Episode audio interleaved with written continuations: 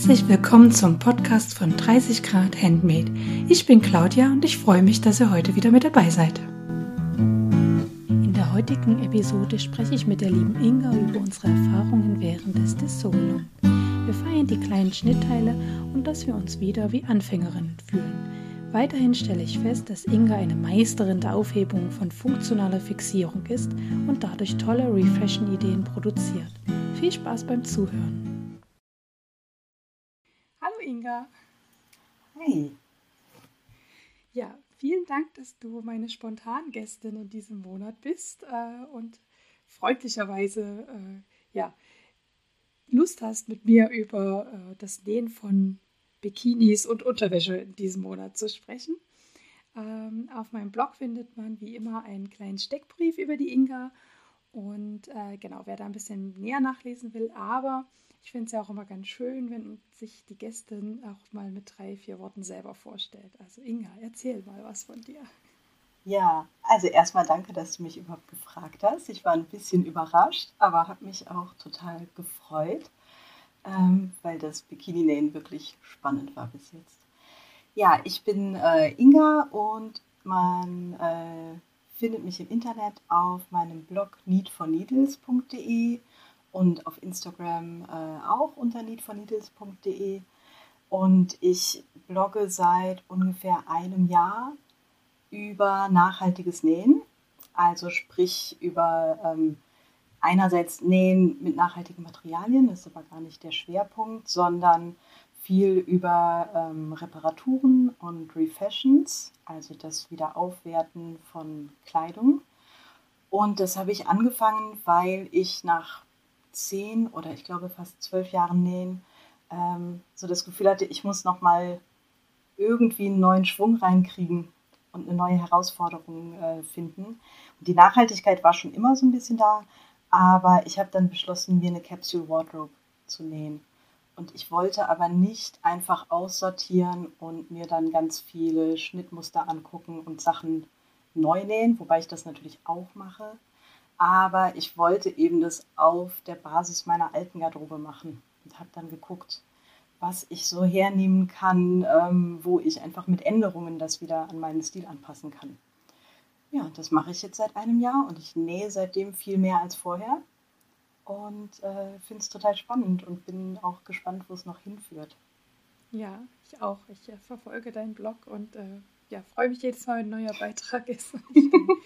Äh, weil das ganze Thema Refashion und Reparieren ähm, feiere das total bei anderen und merke immer, wie ich selber noch manchmal so Knoten im Kopf habe, wie man ein, aus dem alten Teil was Neues machen kann. Und dann sind natürlich so kreative Anstöße von anderen. Guck mal, so kann man das machen oder so.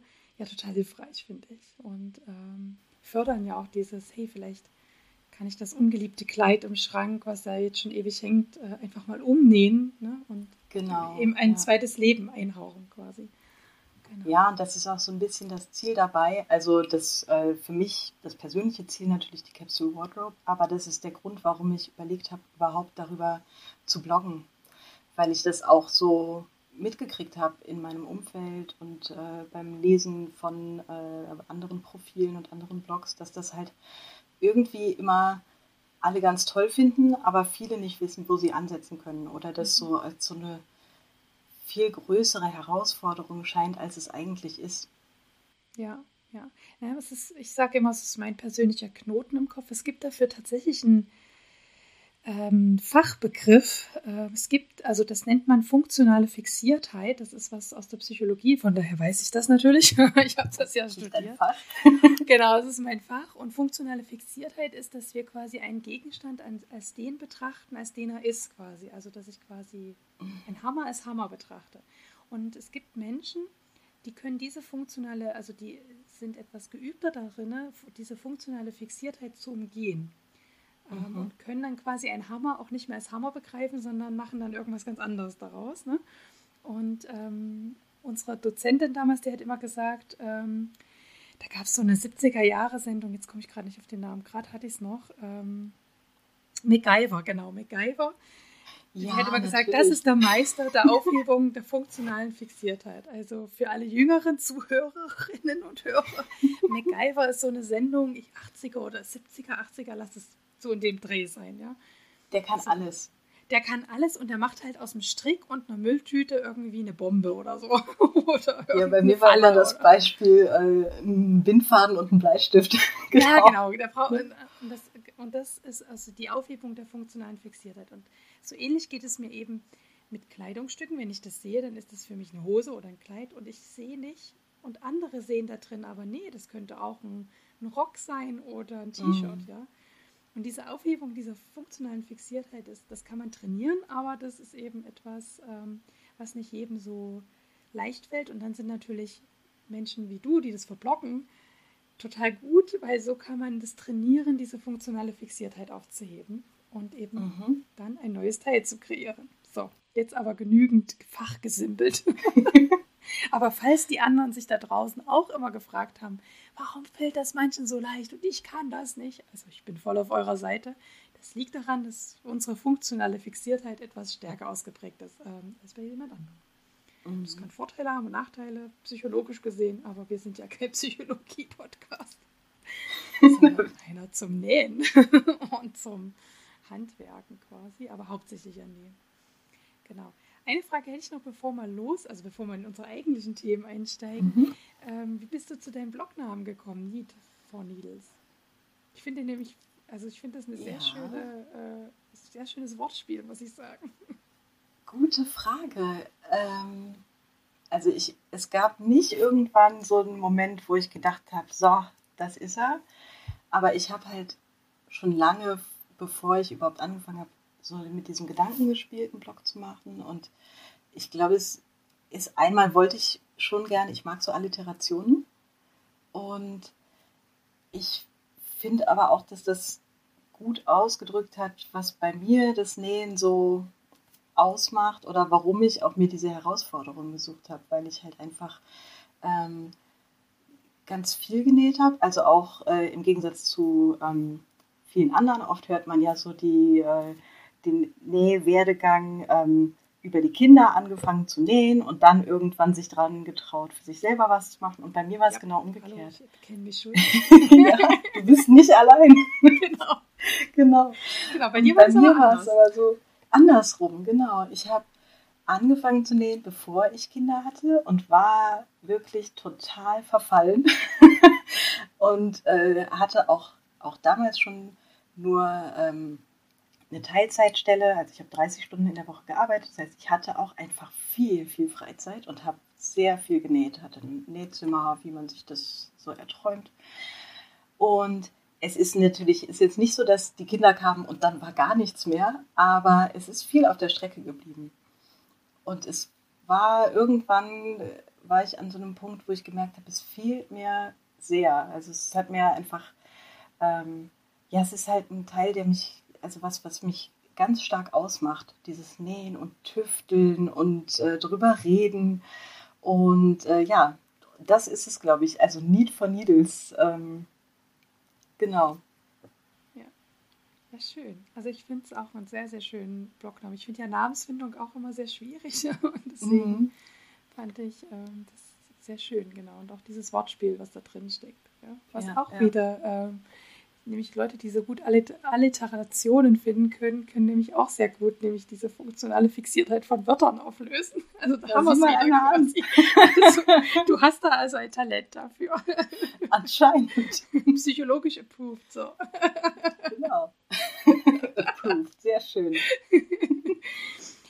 Ja, liebe Inga, aber dann sind wir ja schon beim, äh, was haben wir unter der Nadel quasi? Also was mhm. ähm, hat dich diesen Monat ja, was waren so deine Projekte in diesem Monat? Ja, es ist, sind gar nicht viele. Ähm, bei mir ist es ja so, ich habe manchmal ganz viel gleichzeitig. Ich sage dann immer, ich nutze die Macht der Prokrastination. Also was eine Sache nicht fertig nähen, aber dafür eine andere tolle Sache nähen oder anfangen zu nähen. Und diesen Monat war es äh, wirklich sehr, sehr fixiert auf den äh, Bikini, den ich mir nähen will das lag auch an dir mit äh, dem Dessau-Along. weil ich das lange, lange aufgeschoben habe. Ähm, und dann war es, also es ist ja manchmal total gut, so einen Anstoß zu haben und auch so eine Art ZuschauerInnen zu haben. Also dass dann jemand mitliest oder so, dass ich so das Gefühl hatte, ich kann es jetzt nicht liegen lassen. Ich ja. muss das jetzt fertig machen. Es wird kontrolliert und nachgefragt, ja. Genau. Deswegen habe ich auch direkt, als du äh, die Idee gepostet hattest, dass ja ähm, sofort in meinem Profil geschrieben, dass ich da mitmache, weil ich dachte, dann kommst du nicht mehr zurück, dann musst du es jetzt machen. Ja. Ähm, und das andere, was ich angefangen habe, was jetzt aber liegt, weil es auch so warm geworden ist auf einmal, ist ein Schlawittchen-Pullover für meine Tochter. Da habe ich einen ganz süßen Stoff, den ich über Stoffe tauschen bekommen hatte, so ein Reststück 50 cm äh, Lille-Stoff mit so einem, ich glaube, es ist Rotkäppchen äh, Motiv. Und in den hat sie sich total verliebt. Und äh, das ist, äh, Schlawittchen ist ja so ein Pullover mit Teilungsnähten. Also man kann ihn mit, man kann ihn, glaube ich, auch ohne machen. Und äh, ich wollte einfach entweder äh, einen alten Pullover von meinem Mann, der halb auseinanderfällt, da gibt es so einige von, äh, nehmen. Oder halt einen anderen Reststoff und das so ein bisschen kombinieren. Und dann habe ich sie äh, ausgemessen und geguckt, welche Größe sie jetzt hat und das, äh, den Rotkäppchenstoff zugeschnitten, aber den Rest noch nicht. Und so liegt es jetzt halt da. Und wahrscheinlich auch, bis es wieder kälter wird. Mal ja. gucken. Ja, jetzt ist gerade keine Temperaturen für einen Pullover. Ne? Genau. Ach so, und eine Badehose habe ich ihr genäht. Genau. Weil ich hatte ja jetzt Badeanzugstoff da. Ja. Und sie brauchte eine neue, die waren zu klein geworden. Aber die habe ich einfach von einer alten Unterhose von ihr abgenommen. Ja. Ist ja in dem Alter, äh, muss man noch nicht so passformgetreu sein. Ja, das stimmt. Also, sie ist erst drei. Da ist das relativ äh, schnuppe, wie die Badehose sitzt. Ja. Genau. Ja, aber das war es auch schon. Also mehr habe ich da nicht. Äh, nee. Ich, hab, ich bin auch echt nochmal in mich gegangen. Mehr war es nicht. Ja. Ja, bei mir ist ja auch nicht so viel. Ähm, ich hänge ja auch an dem, äh, an Desurlong quasi, also an, mein, an meinem Bralesi was so ein Bralette ist, ähm, also ohne Bügel. Ich dachte, das ist also die Bügel, den gebe ich mir das nächste Mal. Und du hast ja heute auch gepostet, also wenn dein Probe-Bikini ja. nie passt, dann heulst du. ja, genau. Weil ich ihn so schön finde. Aber ja, er sieht erst, also mit den Streifen, ich finde, er sieht auch total toll aus. Aber die äh, Chance, dass er passt, ist nicht so groß gerade. naja, die Tochter wächst vielleicht irgendwann dann doch. genau, ich lege ihn einfach nochmal zehn Jahre hin. Und dann. genau, also da bin ich auch dabei. Ähm, weiß auch nicht, wenn es so warm draußen ist, tue ich mich auch unheimlich schwer, mich an die Nähmaschine zu setzen, weil dann ist, dann ruft dann doch der Balkon abends und das laue Wetter und ja. Aber der Dessulong, äh, ja, tut mich auch etwas antreiben. Jetzt äh, ist, geht ja bald dem Ende zu und ähm, als Host quasi äh, möchte man ja wenigstens was Fertiges präsentieren am Schluss. Also ich hoffe, dass ich das machen kann. Ich weiß es noch nicht so richtig. Und ansonsten, äh, wenn es draußen eben jetzt etwas milder war und wir auf dem Balkon gesessen haben, habe ich an meinen drei Strickprojekten immer auf das, was ich gerade Lust hatte, weiter gestrickt. Also das ist still in progress. Die Podcast-Zuhörerinnen und Hörer können es wahrscheinlich schon gar nicht mehr hören. Aber für die, die heute die erste Folge von uns hören, also es ist immer noch der Novice Cardigan von Petit Knit. Bei 36 Grad draußen will man an dem nicht stricken, weil der ist aus peruanischer Wolle, wird der gestrickt und die ist warm. Ja. Der liegt Was also. Ist das? ist das dann Alpaka oder wenn das peruanisch mhm. ist? Ich weiß gar nicht, peruanisches Schaf, ob das ein ja. eigenes Schaf ist quasi. Es ist sehr fluffige Wolle. Mhm. Ähm, steht auf dieser, auf der Banderole von ähm, nicht so drauf quasi. Also steht halt quasi nur 100% Schurwolle aus Peru. Ja so mhm. drauf. Äh, von daher weiß ich es ähm, gar nicht. Aber es ist für andere es, Temperaturen gemacht. Ja, auf jeden Fall. Also es ist so ein ganz fluffiges, da sind ganz viel, ist ganz viel Luft drin und das ist wirklich so für, für unter 10 Grad gemacht. Und dann kann man sich nur diese Jacke drüber werfen und wenn es dann Minusgrade wären, dann ist es so eine mucklige Jacke fürs Sofa zu Hause zum Einlümmeln, so weißt du. Also das wird warm, das Ding. Dann habe ich ähm, an meinen Regenbogensocken weiter gestrickt quasi, beziehungsweise endlich mal diesen Anschlag hinter mich gebracht von der zweiten Socke. Also äh, viele leiden ja unter dem äh, Second Socks Syndrom, ich auch. Also jetzt habe ich die erste gestrickt und bin so stolz drauf und jetzt hat man keine Lust, die zweite zu stricken, weil es ist ja quasi das, das gleiche nochmal. Ne? So, es ist wie wenn ich gleich, das, gleich zwei Kleider hintereinander von der gleichen Sorte nähen würde. Ich glaube, da könnte ich mich jetzt auch nicht, also außer das erste war ein Probeteil, wo ich mich ausprobieren musste. Dann habe ich natürlich Bock, das richtige Teil dann zu nähen. Aber wenn es so ein Durchläufer ist, dann nähe ich auch nicht zwei Kleider gleich hintereinander und irgendwie, ja. Aber jetzt der Anschlag geschafft, aber mehr auch noch nicht. und am Muttertagstuch Carla von Maschenfein. Ich hänge immer noch im zweiten Teil. Aber am Ende vom zweiten Teil, naja, habe ich zumindest meinen mein Groll über dieses Tuch überwunden und meinen Frieden gemacht und ich stricke jetzt weiter. Was war denn der Groll? Es hat dich einfach herausgefordert, es, oder? Ja, also jein. Also so beides. Also der erste Teil war sehr viel kraus rechts und von, ähm, also nur rechte Maschen und von wenig Maschen auf sehr viele Maschen kommen. Das heißt, irgendwann strickt man an einer Reihe und wenn man so lange, also ich bin nicht so der, ich, mein Hauptding ist wirklich Nähen. Also Stricken, das ist hier so, ne, bin ich absoluter Anfänger. Da kann ich auch niemandem was empfehlen. Ich bin da einfach auch Anfänger. Ne? Ähm, und irgendwann stricke ich halt an so einer Reihe eine Stunde und ich habe halt abends, du wirst das wissen, wenn man Kinder hat und auch so kleine, das, ja. die Stunde, das ist so die das Stunde Einzige, was man hat am Abend, ja. Und wenn man dann nur eine Reihe geschafft hat, ist es so unbefriedigend. Weißt du? Ja, total. Beim Nähen, wenn ich eine so Stunde nähe, dann habe ich ein bisschen mehr geschafft. Also gut, jetzt beim mhm. BH sind die Schritte auch ein bisschen, ne, da passiert weniger, aber ja, also auf jeden Fall, das war das Erste, was mich äh, frustriert hat. Und das Zweite, was mich dann frustriert hat, dafür kann das Tuch nichts, dafür, das hat was mit meiner Situation zu tun, dass ich mich parallel eben gerade oder im April selbstständig gemacht habe und äh, da viel zu tun war. Und, ähm, und der zweite Teil war dann wieder so, der war dann herausfordernd, weil so viele neue Techniken, also da gab es dann so Wendemaschen und ein Streifenmuster, wo ich mich erstmal reindenken musste. Und mein Kopf hat abends nicht mehr ausgereicht dafür. Also was, ich konnte nur noch so stupiden Kram machen, so. Und ja, dafür konnte das Tuch nichts, aber jetzt habe ich endlich, äh, also ich habe mir dann, als ich mal ein bisschen mehr gedankliche Kapazität hatte, das mit den Wendewaschen und den Streifen angeguckt und es geht. Also ich habe jetzt, jetzt ist es wieder im Flow, sage ich jetzt mal. Und schon hört es wieder auf, ne? Und andere finden das total gut und ich könnte gerade diesen Flow noch, noch ein paar Mal machen. Einfach das gleiche Tuch nochmal ist aber auch nicht dann. Äh, nee, ne? nee, auf keinen Fall. Das, das reicht dann auch nicht, genau. Das werde ich so schnell nicht nochmal stricken. Ich finde auch, also wenn dann aus anderer Wolle, weil die vorgeschlagene Wolle das ist Ito Yarn, das ist, ähm, das ist eine deutsche Firma, aber die lassen das Garn in Japan ähm, produzieren. Und es hat entsprechend auch so ein, ja, es ist ein sehr dünnes Garn. Es ist eher so ein bisschen, also ich sage jetzt mal, wenn man nie strickt, könnte man es auch als Paketschnur bezeichnen. So ungefähr von der, von der Dicke her und vom, von der Haptik. Also es ist jetzt nicht so wollig, ne? obwohl es Wolle ist. Also das eine ist Seide und das andere ist, äh, also das eine ist Seide, keine Wolle, sondern Seide. Und das andere, der Beilauffaden, ist aus 100% Schurwolle. Aber es fühlt sich eben nie wollig an.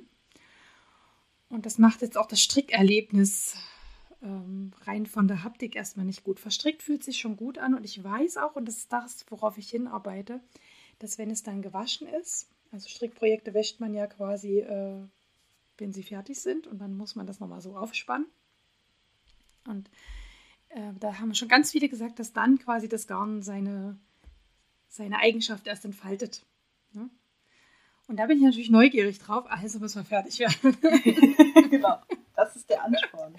Das ist der Anspruch. Aber ich gucke schon neidisch auch zu meinen Strick. Äh, Mitstrickerinnen, das waren ja hier in Göttingen die, ähm, die Tanja, die Victoria und die Mary. Und ähm, Tanja war schon zu Gast im Podcast und auch die Mary, also die schon bekannt. Und die Victoria gehört zu den Göttinger Nähmädels. Und ähm, ja, und Victoria, das, die hat nach 100 Jahren Strickpause quasi die Carla als neues Projekt angefangen und war als erstes fertig von uns. Also Respekt da. Und ähm, Tanja ist auch schon fertig und ja, Mary und ich, wir tröppeln jetzt so nach, so die Strickschnecken. Beziehungsweise ist Mary keine Strickschnecke, aber die hat so viele andere Strickprojekte. Mhm. Genau, ja. Ja, und so Sachen, manchmal ist es auch gut, wenn Sachen so langsam entstehen, finde ich. Also es, ich, vom Nähen kenne ich das auch, dass mich manchmal, ähm, also es, das kommt einfach drauf an. Manchmal dauert es lange, weil man nicht dazu kommt oder so und dann nervt es einen total. Und manchmal habe ich das, aber das ist vielleicht auch gerade bei diesen Refashion-Sachen zum Beispiel. Das, manchmal muss ich es wochenlang liegen lassen, um überhaupt so auf die rettende Idee zu kommen oder mhm. so. Ja. Und dann ist es auch in Ordnung. Also dann gehört es halt dazu, wie dieses Kleidungsstück entsteht. Ne? Ja, ja, ja. Genau. Also manchmal kann ich es auch total genießen, wie gesagt, wenn auf dem Balkon es lau ist und äh, ich mich mit meinem Mann da sitz, hinsetzen kann und wir unterhalten uns und es flutscht so unter der Nadel und ich kann mich auch ein bisschen unterhalten, quasi muss nicht die ganze Zeit auf die Anleitung starren dann ist es, dann kann ich das auch durchaus genießen. Und dann stürzt mich auch nicht, wenn ich dann für eine Reihe eine Stunde brauche, weil dann hatte ich parallel die nette Unterhaltung, die mhm. also so diesen Mehrwert in Anführungsstrichen hat. Ja, ja, ja. Genau. Was man ja beim Nähen hat, da verschwinde ich hier auch an mein Zimmer, da unterhält sich keiner. Und dann nervt es mich auch, wenn mein Mann mir so über die Schulter guckt und guckt. Vorgestern, ja, vorgestern hat er das gemacht, da ist bei meinem, ach, da habe ich geflucht hier über meinen über meinen Bralesi, über den, über so einen bestimmten Schritt, da ich hatte was eingefasst in Falzgummiband. Also du musst also den und auch noch die Lagen alle schön oh. einfassen und ach. Uns hat natürlich ein kleines Stück nicht eingefasst, wie es halt immer so ist. Wer kennt es nicht, ne? So, man hat ja, es, man, man prüft die Nadel und denkt so, oh, schön, schön, schön, schön und dann, oh nein, nein. Eine Ecke. Und Eine dann die ganze Nadel nochmal neu. Ja, nee, ich habe tatsächlich äh, geschummelt, weil das alles schwarz und schwarz ist, dachte ich, ich habe nur das ja, Stück wieder aufgetrennt das schön rein mit tausend Stecknadeln fixiert und einfach den Zickzackstich da drüber. Und Sehr gut. Tatsächlich, dadurch, dass es schwarz auf schwarz ist, sieht man es gar nicht. Super. Also ich sehe es, ja, weil ja. ich genau weiß, wo ich hingucken muss, aber ich so. Aber niemand anders wird es sehen. Niemand ja. anderes und erstens, wenn dann ja noch mein Mann, weil wer sieht mich sonst im BH? Mhm. Gut, meine Kinder vielleicht, aber die, die, die interessiert es ja schon gleich gar nicht. Eben. Und dann ist es auch noch unter der Achsel. Also es ist, äh, Ach, ich habe dann, deswegen habe ich dann gestern auch gesagt, ich werde jetzt hier kein Dreifach Zickzackstich hier auftrennen komplett. nein. Das ist ja länger als mit dem Nähen an sich. Genau, genau. Nein, das möchte ich ne? nicht, habe ich dann beschlossen. Genau. wenn dann mein Mann über die Schulter guckt, dann hat er kein gutes, kriegt er kein gutes Karma von mir ab. Sag ich mal, geh weg, nerv mich nicht, der Arme. Genau, aber deine Planungsliste sehe ich, ist voll. Die ist immer voll, genau, ja, ja. Und das ist aber, das ist immer so bei mir. Also ich habe sogar äh, noch ganz viele Sachen im Kopf, die ich nicht aufgeschrieben habe, weil ich dachte, das ist unrealistisch, das in den nächsten drei Monaten zu machen. Wir ja, kontrollieren ja jetzt, du sagst es jetzt. Genau, genau. Ich muss ja liefern jetzt. Ne? ähm, ganz oben stehen äh, Hosenreparaturen.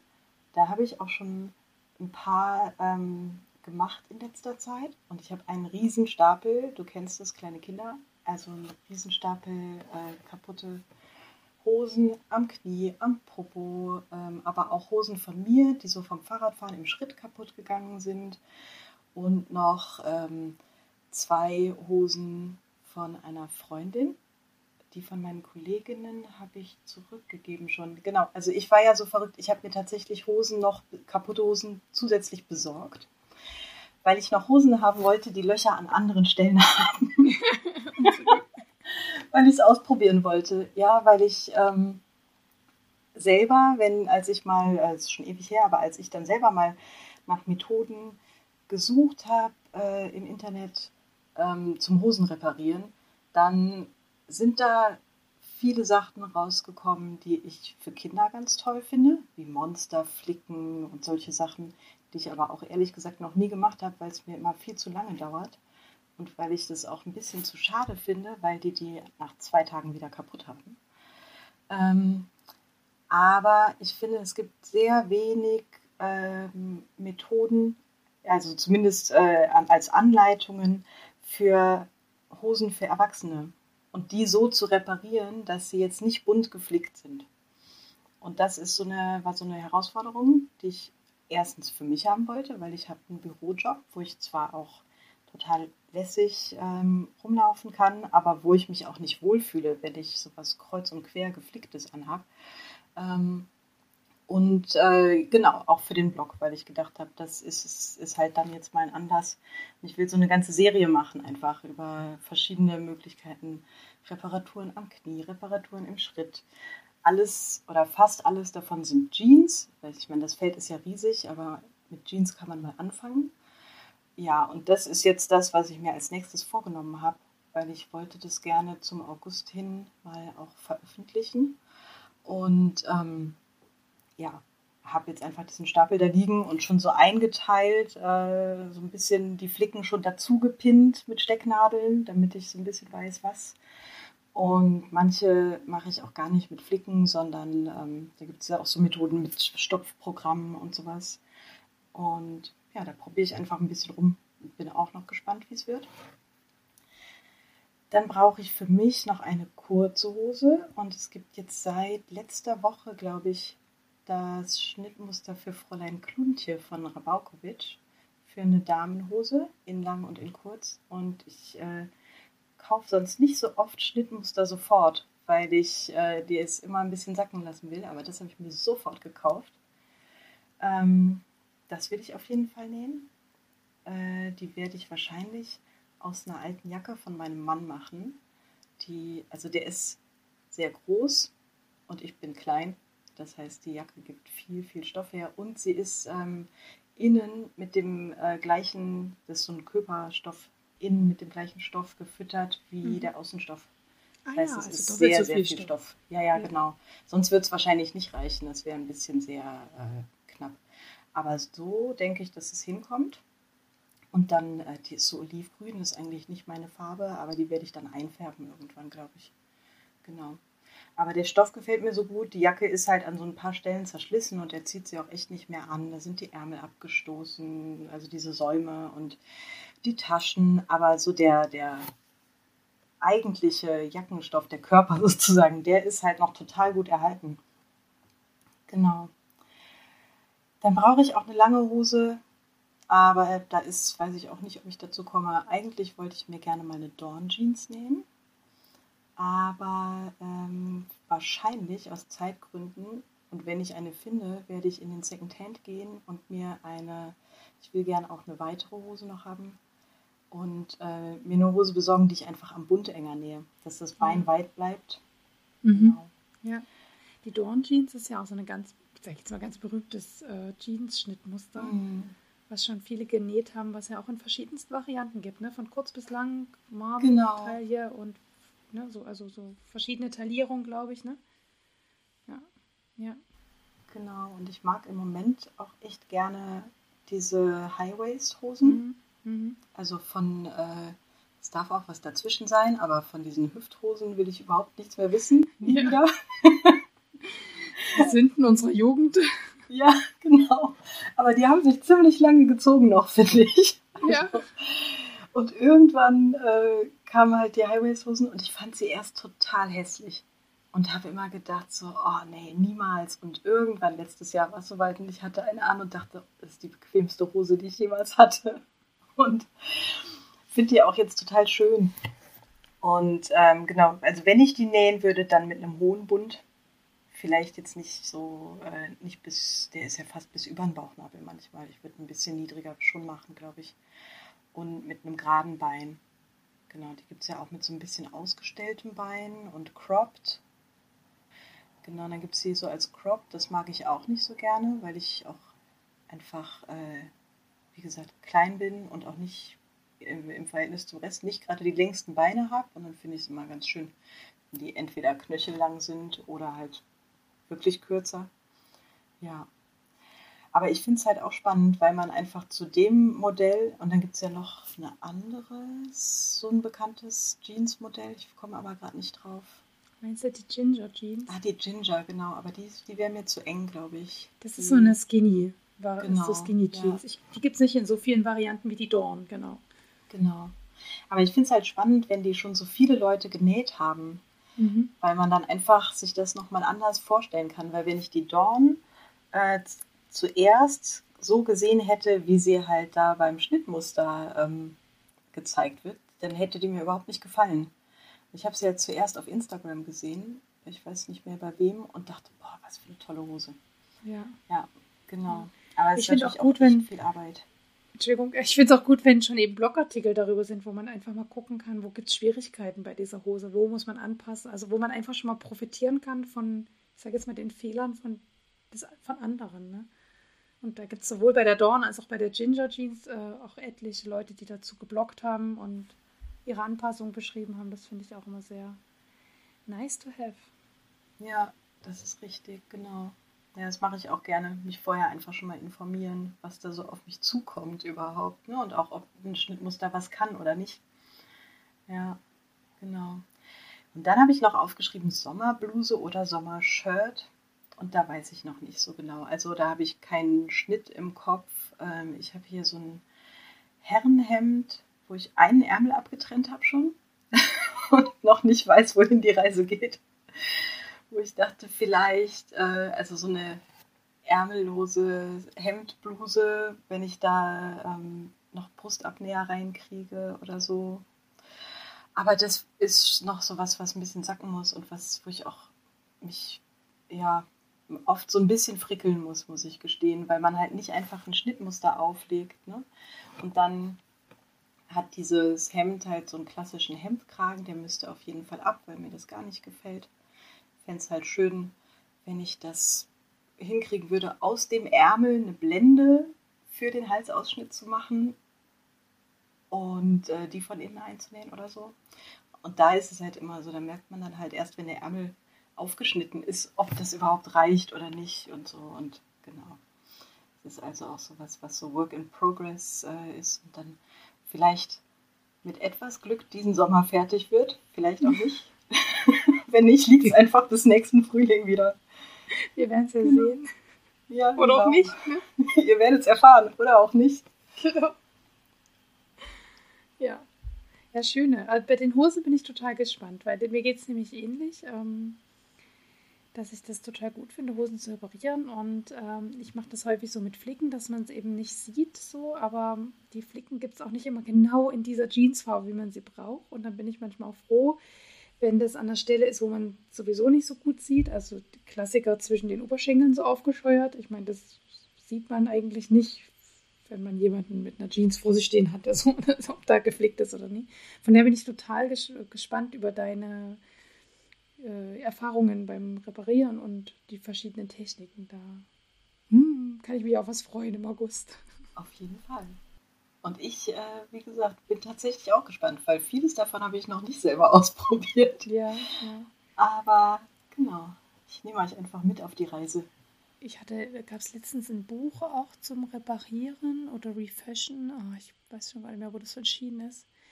Und da war ganz viel in so einer speziellen Technik, in so einer speziellen, ich würde jetzt sagen, japanischen Technik. Erschießt mich bitte, wenn das falsch ist. Und ich weiß natürlich auch nicht, wie diese Technik heißt.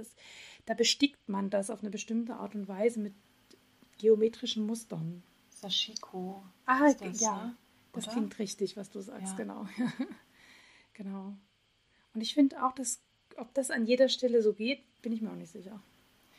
Ja, ich, also ich glaube, da kann man schon wirklich viel mitmachen und ich finde es auch toll. Also es gibt ja die und dann gibt es ja noch so ein paar andere, diese Visible Mending-Techniken, wo irgendwie äh, auch.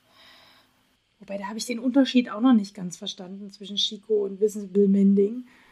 Ja, ich glaube, Visible Mending ist halt so der, das ist ein Überbegriff. Da können aber auch Blümchen, die man drüber stickt, drunter fallen. Letztendlich ist zum Beispiel so ein Monsterflicken auch Visible Mending. Also alles, was man sieht, okay. fällt für mich unter Visible Mending. Ah, okay, gut. Mhm. Ähm, und invisible ist halt das, wenn man dann, weiß ich nicht, bei einem abgerissenen Ärmel eine versteckte Naht macht oder so. Aber ich finde dieses Sashiko und auch die anderen Sachen da toll. Aber da habe ich halt das Gleiche mit wie das, was ich eingangs gesagt habe, dass es halt nicht zu jedem Kleidungsstil passt. Und ähm, ja, man sich ja nicht alle Leute in diesem Stil vorstellen kann. Ne? Und die also für die, die, denen es gefällt, ist es eine tolle Möglichkeit. Ich kann mir auch vorstellen, dass es total Spaß macht, das zu machen, weil man ja, also es ist ja sehr kreativ ne? und mit relativ einfachen Stichen auch gemacht. Ja. Und ich muss sagen, ich habe halt auch ein bisschen Schwierigkeiten damit, wenn das so inflationär im Moment gemacht wird, wegen dieser cultural ähm, appropriate, äh, na, sagen wir doch kulturelle Aneignung. Also ich glaube, ich meine, das ist ja auch äh, so ein bisschen in der Nähe Bubble rumgegangen, ne, wegen dieser Stoffkollektion. Und ich denke halt schon, wenn jemand für sich eine Hose repariert und das mit dieser Technik macht und das auch wertschätzt, dann ist es völlig in Ordnung. Aber ich würde mich zum Beispiel schwer tun, jetzt darüber einen Blogartikel zu schreiben und zu sagen, hier, guckt, wie toll ich das gemacht habe. Weil das einfach nicht, äh, ja, ist schwierig. Nicht von mir ist. Ähm, wobei natürlich alles irgendwie nachgemacht ist. Aber bei diesen kulturellen Geschichten ist es halt nochmal, äh, kann es halt einfach verletzend sein ne? für äh, die Leute, denen das, äh, wo, es vielleicht auch eine Bedeutung hat. Ne?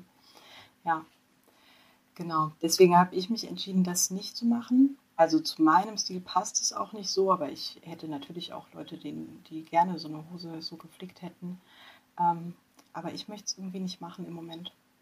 Mhm. Spannend auf jeden Fall. Ich freue mich ja. auf den Blogartikel. Oder die Blogartikel werden vielleicht mehrere werden. Ich werde wahrscheinlich mehrere mal gucken. Ja, so genau. wie das jetzt so anklickt. Ja, genau. Ja, bei mir ist nicht so viel in Planung. Ich, hab, ich nehme mir ja immer noch vor, erstmal die Strickprojekte jetzt fertigzustellen. Ich habe immer noch das Problem, dass ich eher das Gefühl habe, die blockieren mich gerade so in meinem Schaffensprozess und hängen mir so im Nacken. Das würde ich gerne weghaben. Dieses Gefühl mag ich nicht so gern. Und ich werde auch nie wieder drei Strickprojekte gleichzeitig. Das ist einfach zu viel. Wie andere das schaffen, ich weiß nicht so genau. Ich kann das nicht. Mir, mir hängt das so im Nacken. Und eigentlich wollte ich den schon diesen Monat nähen, aber mit Blick auf den Monat ähm, muss ich mir eingestehen, dass ich den Slip äh, Don't Get Me Wrong aus den Resten von meinem, was übrig geblieben ist, beim Zuschnitt äh, vom Bra Lazy äh, diesen Monat nicht mehr schaffe. Das heißt, der wandert in den nächsten, der passende Slip quasi äh, zum Bralette. Genau. Und den habe ich nämlich auch noch da, äh, den Schnitt, den Don't Get Me Wrong Slip von Yes Honey. Und ja, ist ja auch so meine Jahreschallenge, die Schnitte zu benutzen, die ich schon habe, weil ich hatte so eine Phase, da habe ich mir Schnittmuster gekauft, als ich überhaupt vernäht habe. Ich glaube, so eine Phase hat man, hat vielleicht doch jeder mal in seinem, seinem Nähleben.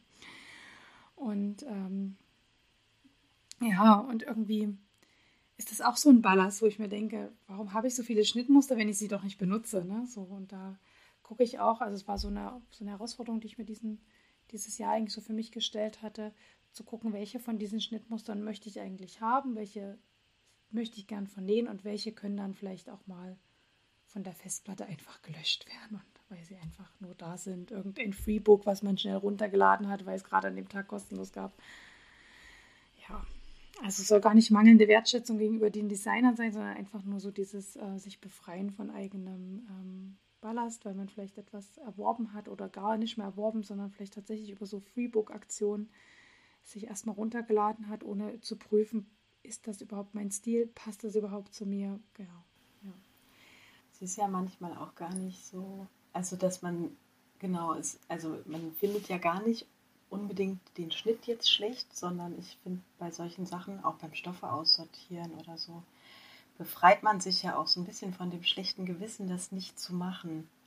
Also ich habe auch so Schnittmuster, nicht, nicht viele, aber ein paar, wo ich immer denke, du wolltest doch immer und du kriegst es einfach nicht hin. Und wenn man dann vielleicht irgendwann für sich den Schnitt macht und sagt, ähm, so, ich und dieser Schnitt, das wird nichts mehr, dann ist es auch ein ganz erleichterndes Gefühl.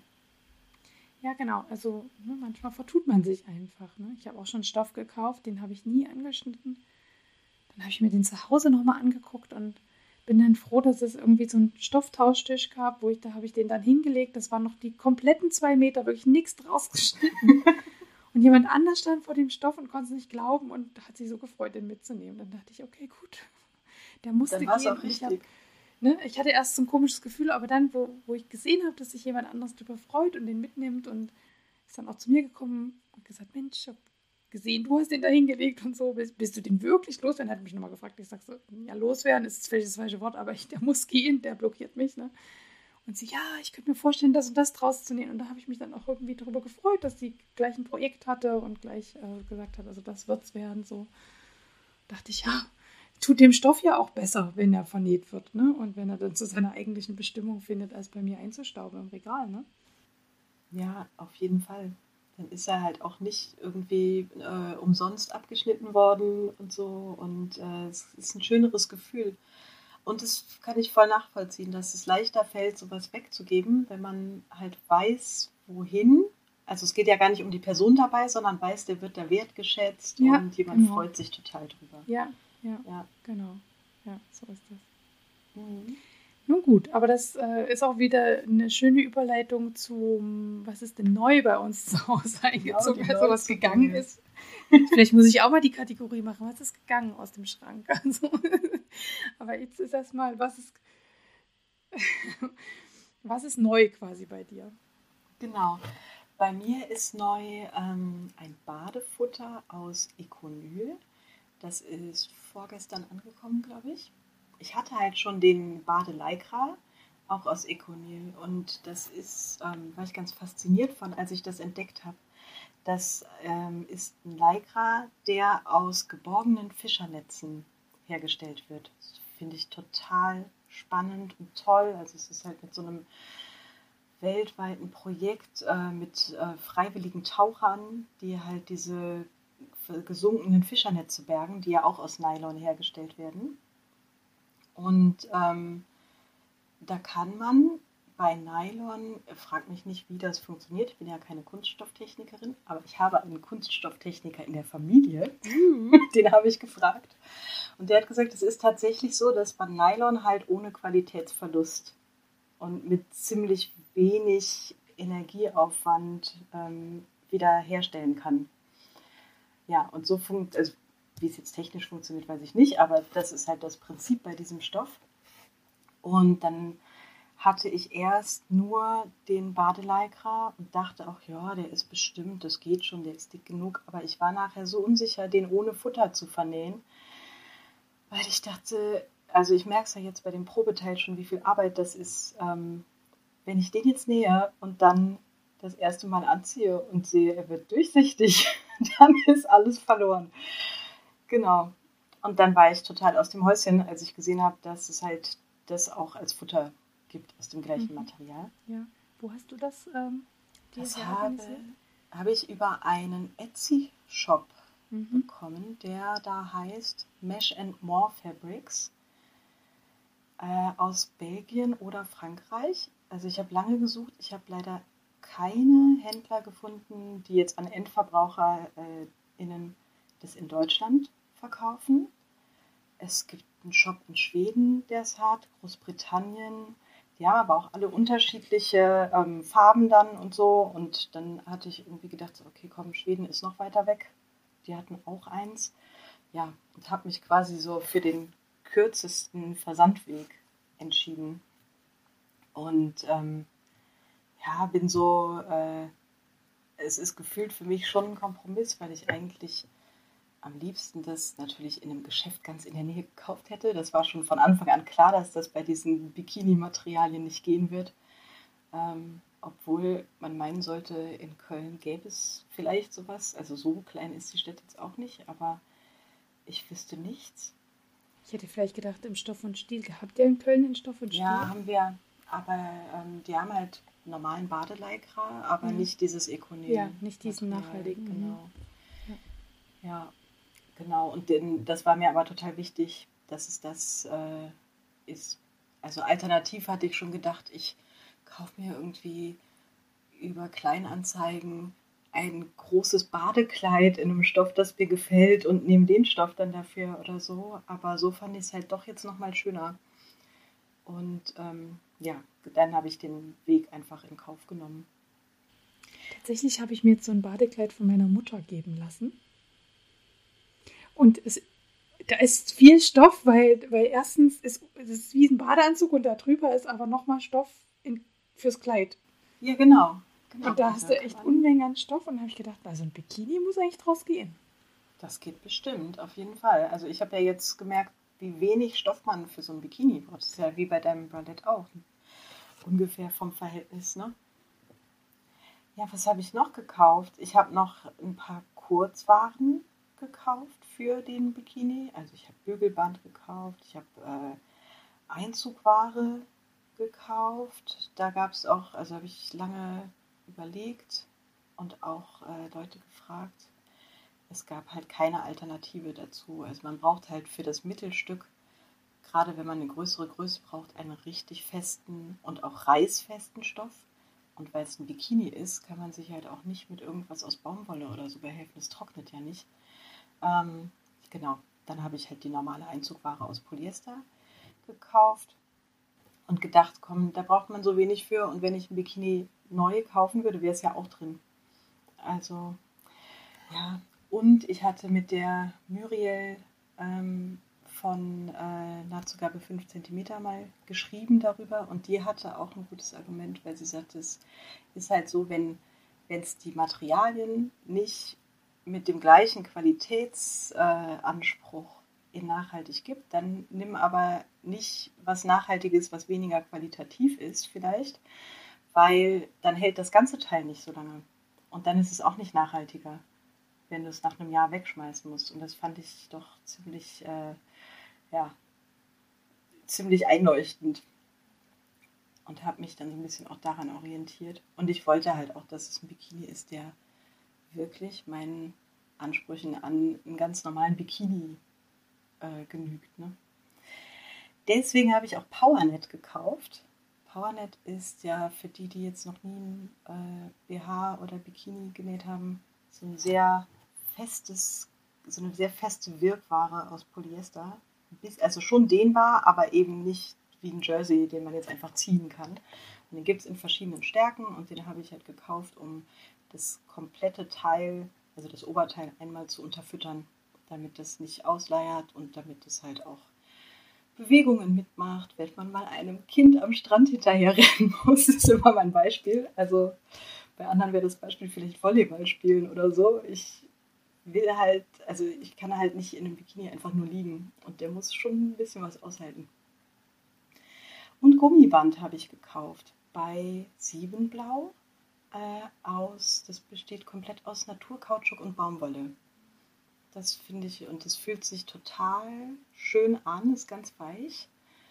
Und weil ich, wenn ich schwimmen gehe, eigentlich fast nur im See oder in so einem, hier in Köln gibt es so zwei Naturfreibäder, ähm, wo halt auch kein Chlor benutzt wird, schwimme, habe ich gedacht, das wird auch, das hält dann auch eine Weile. Also das Problem sonst ist ja, dass man so Badegummis nehmen muss, weil die einfach dieses Chlor am besten aushalten, weil alles andere so brüchig wird. Aber da glaube ich, also so selten wie ich halt mal in ein Hallenbad gehe, ähm, wird das nicht passieren. Deswegen habe ich dann gesagt, Baumwolle und Kautschuk geht. Genau. Ich habe mir ein Passbügelset gekauft. Das hast du ja heute schon gelesen, nachdem ich gemerkt habe, dass äh, der, ich wollte eigentlich einen Bügel aus einem alten BH nehmen, der so auch mir passt, habe aber überhaupt nicht verstanden vorher, dass natürlich diese BH- und Bikini-Schnitte auch unterschiedlich hoch sind. Und der Bügel war einfach viel zu hoch. Also nicht zu breit oder so, aber die Höhe hat überhaupt nicht gestimmt. Und dann hatte ich mir so ein, weil ich jetzt nicht noch mehr äh, so auf Glück bestellen wollte, mir einmalig so ein Passbügelset bestellt. Und da war dann auch einer bei, den ich so anhalten konnte an den Schnitt und gesehen habe, es passt genau. Und den habe ich jetzt ja. nachbestellt. Der kommt dann ich habe ja gelernt letztens bei der Sarah, dass man ihn an seine Brust anhalten sollte lieber. Und dann lieber. Habe ich auch gemacht. Nach dem, also den Schnitt verändert, dass der Bügel gut unter die Brust passt quasi. Ja, genau, genau. Also das habe ich auch gemacht und die Bügel sind auch von der Form her, also von der Breite her, was ja dann für die Brust auch das Wichtige ist, gleich, nur dass der eine höher geht an den Enden und mein Schnitt aber weiter unten aufhört. Und also ich glaube, es sind einfach zwei verschiedene Marken oder so. Ich blicke da noch nicht so ganz durch. Ich finde, es ist auch eine kleine Wissenschaft für sich. Aber da sprechen wir ja gleich nochmal drüber, ja, glaube ich. Über diese Wissenschaft. über die Wissenschaft. Ähm, genau. Ich habe es, also mir hatten auch Leute gesagt, auch die Muriel unter anderem, genau, wenn ähm, der Bügel passt, lieber den Cup an den Bügel anpassen. Und es war so ein bisschen, also ich glaube, er passt aber ich bin mir nicht hundertprozentig sicher. Ich werde es erst sehen, wenn ich ihn in dieses Probeteil eingefädelt habe. Es ist halt echt äh, am Ende so gewesen, dass ich gedacht habe, ich krieg das, ich krieg's auch nicht hin, das jetzt anzupassen. Ich bin froh, dass ich das Teil so genäht gekriegt habe. Und äh, alle Anpassungen würde ich dann vielleicht erst beim nächsten Versuch machen. Also mal schauen. Und dann habe ich noch das, genau, das habe ich ja eben schon gesagt, das Fräulein Kluntje für die kurze Hose, das Schnittmuster mir gekauft. Und das war's. Aber das sind auch für meine Verhältnisse schon relativ viele Neuzugänge, weil es so viele Kleinteile sind. Ja, ich war auch, äh, habe mich zusammengerissen. äh, die aktuelle Border ist äh, diesen Monat bei mir eingezogen, mal wieder. ähm, Hast du ein Abo? Nee, ich habe kein Abo, ah, aber okay. ich werde am Ende des Jahres wahrscheinlich mal durchzählen und wahrscheinlich feststellen, es würde sich wahrscheinlich ein Abo lohnen, aber irgendwie, ach, ich weiß auch nicht. Das hat für mich sowas manchmal, wenn die Woche so stressig war und dann muss ich auch noch einkaufen gehen, dann ist die landet bei mir so ein Einkaufswagen manchmal mit, so als ja. Belohnung. Weißt du, wie andere mhm. sich eben eine Tafel Schokolade kaufen, kaufe ich dann eine Porter.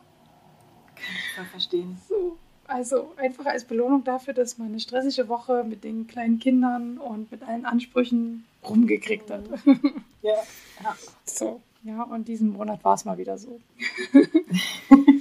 Dann ist genau. es aber auch schöner als ein Abo in dem Fall, ne? wenn man es ja. dafür hat. Weil bei einem also, Abo glaube, dann, genau, hast du ja diesen Abo Effekt nicht. Genau, deswegen wird wahrscheinlich auch kein Abo abgeschlossen, aber ich weiß noch nicht, vielleicht ja, kommt irgendwann mal der Geiz, der feststellt, Mensch, abonnieren wäre vielleicht günstiger insgesamt. Ähm, manchmal nehme ich es auch nicht mit, wenn mir alle Schnitte, die darin sind, nicht gefallen oder mir banal erscheinen, wo ich denke, die hast du in anderer Form schon in vorhergehenden Zeitungen gehabt. Ich meine, die erfinden das Rad ja auch nicht jeden Monat neu. Ich meine, da muss man ja auch mal auf den Teppich halten. Ne? Also die, ähm, dann nehme ich es auch manchmal nicht mit. Aber manchmal nehme ich es auch einfach mit, um drin zu blättern und einfach mir was Gutes zu tun.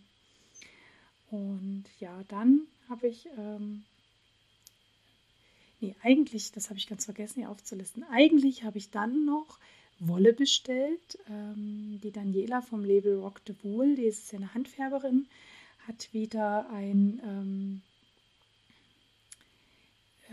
einen neuen Strang gefärbt zu diesem Projekt Urban Explorations und das macht mich total an. Ich mag ja Fotografien sowieso sehr gerne und sie lässt sich da immer von einer bestimmten Fotografie inspirieren und färbt dann passend dazu einen Strang Wolle. Und diesmal war es ein Strang Wolle mit einem kleinen Mini, also zu einem Foto mit einem roten Vorhang und einem roten, also einem Innenraum mit einem roten Stuhl und einem roten Vorhang. Und der Innenraum war sonst aber sehr grau gehalten und genauso, die, also genauso sieht die Wolle auch aus. Also die, der Hauptstrang ist sehr grau meliert und der Mini ist knallrot. und da, ähm, also da weiß ich jetzt schon, da werden Socken draus.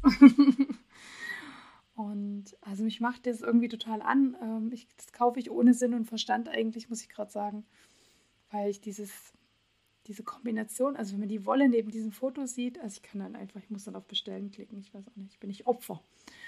Ein Opfer dieser Kreativität, die ich total, also da kann ich mich nur verneigen davor, wie man aus einem Foto eine Wolle färbt, die dann, wenn man dieses Foto sieht, dann denkt so, ja genau, also, also, also das finde ich einfach Verneigung an diese Kreativität, das ist wirklich irre. Und ähm, genau, die ist nämlich gekommen und dann habe ich noch ein Notkauf gemacht, weil ich festgestellt habe beim Nähen von meinem Bralesi, dass mir bestimmte Dinge, die ich zwar gekauft habe, die ich aber so dann doch nicht verwenden kann. Also eins hatte ich in meinem letzten Podcast schon erwähnt, ich hatte einen relativ ähm, ja, festen Unterbrustgummi, den ich mir so auf meiner Haut nicht vorstellen kann. Das ist einfach ein klassischer Internetfehlkauf. Ich muss, also den werde ich mal als Einzugsgummi dann irgendwann benutzen für eine Hose oder so, weil der schön breit ist, aber da muss halt Stoff dazwischen sein. Und ich hatte ähm, schwarzes, ähm, wie nennt man das? Ähm, es war nicht schwarzes Framilastik, sondern schwarzes ähm, elastisches Band geholt aus Baumwolle, ähm, nee, oder Satin. Und als ich dann aber gesehen habe, für was es gebraucht wird, ähm, habe ich dann festgestellt, nee, das geht nicht, weil das soll man hinter die Spitze nähen quasi, damit die Spitze die BH-Form annimmt, also die Brustform annimmt. Das ist ja so ein Triangelding quasi und damit die quasi nie absteht, sondern da, da hält man die ein bisschen ein, die Spitze quasi. Ja, ja. damit das dann, dann wird es zusammengezogen und formt Genau, sich genau. Und da ich aber jetzt nicht so eine klassische Spitze habe, genommen habe, ähm, würde man dieses schwarze Band dahinter wie so ein, wie so ein Balken sehen quasi. Ne? Also, Und das ist echt hässlich. Also habe ich mich dann entschieden, ähm, also noch Framilastik dazu zu bestellen quasi. Das ist ja so ein durchsichtiges Band. Weil die Naht, denke ich, wird man auf der Spitze nicht sehen, wenn ich da eine, eine äh, ziemlich, also wenn ich da eine, eine schöne Zickzacknaht oder irgendwie was, vielleicht auch so eine Wellenliniennaht nähe, ich denke, dann sieht man das auf dieser Spitze nie, weil die ist recht verspielt, die Spitze. Aber so einen schwarzen Balken hätte man halt voll gesehen. Und dann habe ich äh, Framilastik bestellt. Und das habe ich wieder mal in so einer Nacht- und Nebelaktion bei meiner lieben Kathleen bestellt. Die hat ja in äh, Dresden, wo ich ja ursprünglich herstamme, einen Stoffladen.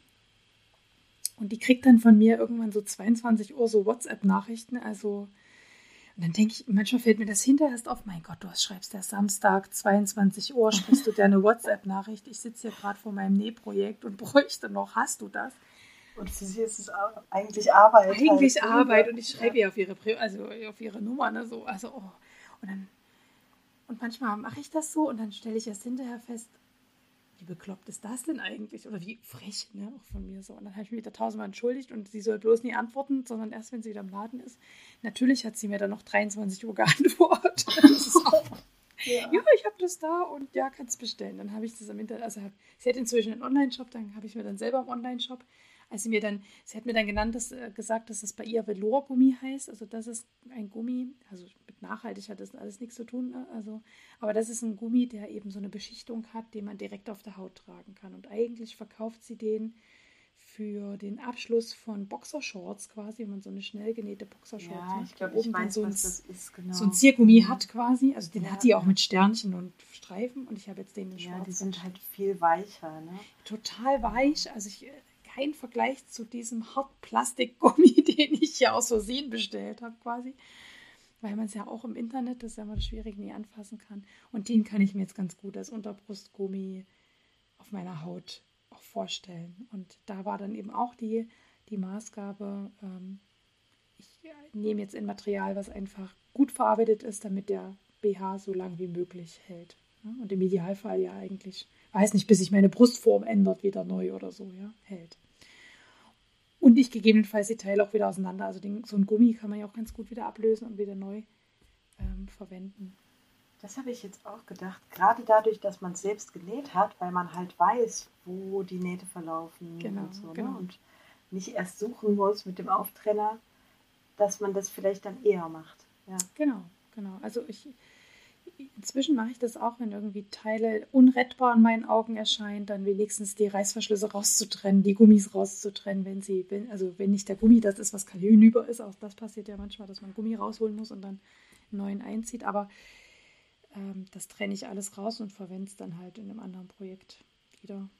Genau. Aber äh, Framilastik, sowas hatte ich, sowas habe ich noch nirgends rausgetrennt. Ich habe es an einem Bikini tatsächlich auch so als Rutschschutz dran, damit weil das ist ein trägerloser Bikini, weißt du, damit das nicht so runterrutscht. Da ist auch Framelastik reingenäht.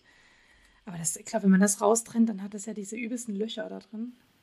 Ich habe auch welches, ich frage mich nicht, wofür ich das mal gekauft habe. Das war noch in meinen Anfangsnähzeiten, glaube ich. Vielleicht ist das auch schon total brüchig geworden oder so. Ich weiß nicht, wie gut ist die Zeit. Ja, davor so habe ich auch ein bisschen Schiss. Also da bin ich auch gespannt und ich frage mich halt echt, ich habe die Spitze auch schon mal angehalten, ob man es so dringend braucht. Auf der anderen Seite werde ich jetzt erstmal von den Erfahrungsschatz von der Katrin, die ja dieses äh, Schnittmuster erstellt hat, jetzt erstmal ähm, davon ausgehen, dass sie schon weiß, was sie dann fehlt, quasi, dass es langlebig ist. Genau. Ich werde es sehen. Ich werde werd euch im Zweifel in drei, vier Jahren, wenn das da mir um die Ohren fliegt, berichten und sagen, so ein Scheiß. Aber wenn nicht, dann werde ich auch berichten. Genau, also und dann hier natürlich ähm, ganz offiziell nochmal an die Kathleen, ganz liebe Grüße und äh, wenn du das hörst in deinem Atelier, ich denke an dich und äh, vielen Dank. Dies war schon häufig äh, meine Retterin in, in, nächtlicher Stunde, wenn irgendwas nicht funktioniert hat oder ich gedacht habe, Mist, die hast du Schrott gekauft. Ne? Also dann habe ich Kathleen schon mal angerufen und gesagt, hast du eventuell? und meistens hat sie es. Ist das echt auch. Meistens sagt sie, ja, sowas habe ich. Ach super. Ich liebe ja solche Läden, wo man hingehen kann und die Leute sofort verstehen, was man meint. Oder wo man halt anrufen kann in dem Fall. Ne? Aber äh, es gibt ja auch bei Stoffläden zum Beispiel solche und solche. Ne? Es gibt welche, da kommt man hin und die wissen sofort, was man sich vorstellt. Und ich hatte das aber auch schon, dass ich halt in den Stoffladen bin und gesagt habe, äh, ich weiß nicht, ich suche einen Stoff für das und das. Und die dann mir, ich so dachte, haben die mich überhaupt angeguckt oder so, bevor die einen Stoff rausgesucht haben? Also so einen total Oma-mäßigen Polyesterstoff empfohlen ja, haben. Und ja. ich dann gesagt hatte noch so, ja, nee, ich hätte aber lieber irgendwie äh, kein Polyester. Und dann die Verkäuferin so sagte, ähm, aber Polyester ist auch super. Und so, ne? Und dann, also wenn man so diesen Vergleich sieht, ne? Und dann gibt es aber auch die Läden, in die man ja dann auch wieder geht, ne? Wo man hingeht und sagt, ich brauche dieses Gummi und die sagt sofort, ja, ich habe da was. Ja. Finde ich einfach ja. toll.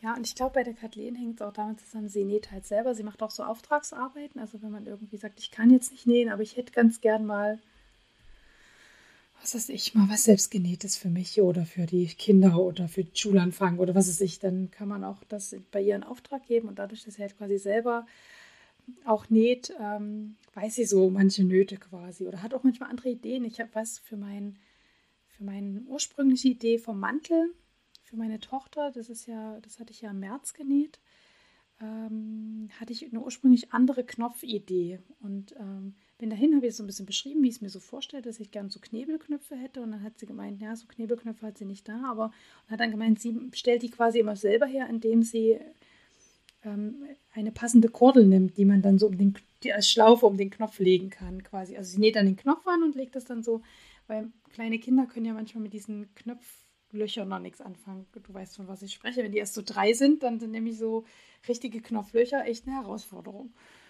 Und dann hat sie mir das so gezeigt an so einem selbstgenähten Stück von sich. Und das war einfach super. Also, weil wir einfach dann, ne, dann ist man einfach auf einer Wellenlänge und weiß gleich, ähm, wie man miteinander reden muss. Und dann, genau, ja. Und dann, ach, dann passieren auch manchmal so Sachen, dass sie irgendwie, dann habe ich alles bestellt. Also dann, äh, dann, dann schreibt sie so, ah, es ist gerade noch eine Kordel reingekommen, die viel besser eigentlich zu dem Stoff passt. Ich habe sie dir mal mit reingelegt und du kannst mal gucken, ob sie dir gefällt. Und dann habe ich dann quasi die beiden Kordeln und kann dann entscheiden quasi. Und das ist einfach so, so mitdenkend. Ich mag das total. Also liebe Grüße, Kathleen, du bist die Beste. Also eine der besten. Ne? Wir wollen ja nicht äh, so. es gibt ja noch ein paar andere gute, wirklich gute Stoffläden auch aus meiner Heimat. Hier in Göttingen muss ich es erst noch rausfinden. Jetzt, wo Corona etwas auf dem Rückzug ist, werde ich es rausfinden. Aber in, in Dresden ist ähm, die Kathleen eine der besten quasi aus meiner Sicht. Das ist auch total äh, subjektive Einschätzung. Mhm. Aber es hört sich auf jeden Fall super an. Ja, also wenn du mal äh, nach Dresden kommst, gehst du zur Kathleen.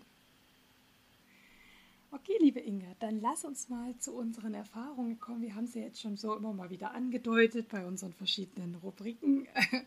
Unsere Erfahrungen, die wir jetzt während des Dissolongs gesammelt haben. Und äh, ich dachte, dass wir unser Gespräch so ein bisschen strukturieren nach, ähm, wie komme ich überhaupt an das Material quasi, was ich brauche, um mhm. das zu nähen. Ähm, wie, äh, nach was haben wir unsere Anleitung quasi ausgesucht, nach der wir nähen, also nach welchen Prämissen, was war uns da wichtig und wie ist dann schlussendlich der Nähprozess. Weil wir sind ja beide noch nicht fertig, von daher können wir auch nicht vom fertigen Teil sprechen. nee. Und auch noch nicht sagen, wie die Trageerfahrung ist oder so. Ja, genau. Aber vom Prozess können wir wenigstens sprechen. Und wir hatten ja schon in unserem kurzen Vorgespräch gesagt, du wirst auf jeden Fall nochmal Gästin zu einem ganz anderen Thema sein, als zu deinem eigentlichen Hauptthema. Und da können wir dann vielleicht, äh, je nachdem wann, wie lange das dann hin ist, auch mal zum Trageerlebnis nochmal was einstreuen für unsere Zuhörer. Das stimmt. Dann haben wir es vielleicht auch schon den Sommer über mal getragen. ja, so. vielleicht, dann, genau. Ne? Also von daher, ja, ähm, genau. Aber ähm, lass uns doch vielleicht anfangen mit äh, dem Schnittmuster. Warum der äh, Sophie äh, Swimsuit von Closet Core Patterns? Ja, ähm, also erstens, weil einfach er, der mir total gut gefällt, weil er ein bisschen bedeckender ist also der hat ja so ein, äh, ja, so ein bisschen so ein äh, 60s-Schnitt, würde ich sagen. Ähm, das gefällt mir total gut. Man kann die Hose, also die ist als, äh, es ist so eine Highways-Bikini-Hose, man kann den auch als Badeanzug nähen. Die hat halt schon so ein etwas tiefer gehendes, also fast, fast gerade geschnittenes Bein. Das fand ich ganz schön.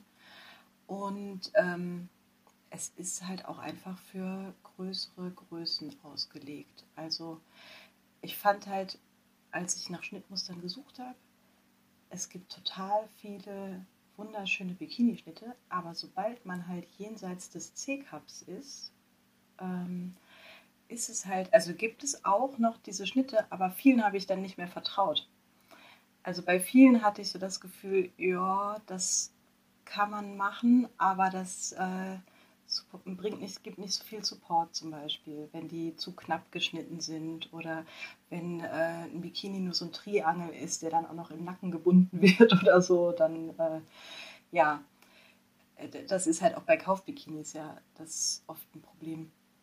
Und ich habe ähm, beschlossen, mir selber einzunähen überhaupt, weil ich eben bei Kaufbikinis nicht so richtig weitergekommen bin, das zu finden, was halt eben einerseits diese Ansprüche an Support und Beweglichkeit ähm, erfüllt und mir aber auch wirklich vom Stil her gefällt und nicht total hochgeschlossen ist oder so. Ja, und da fand ich halt den Sophie einfach vom Schnitt her und von äh, dem, also was ich so drüber gelesen habe, äh, dass das passt.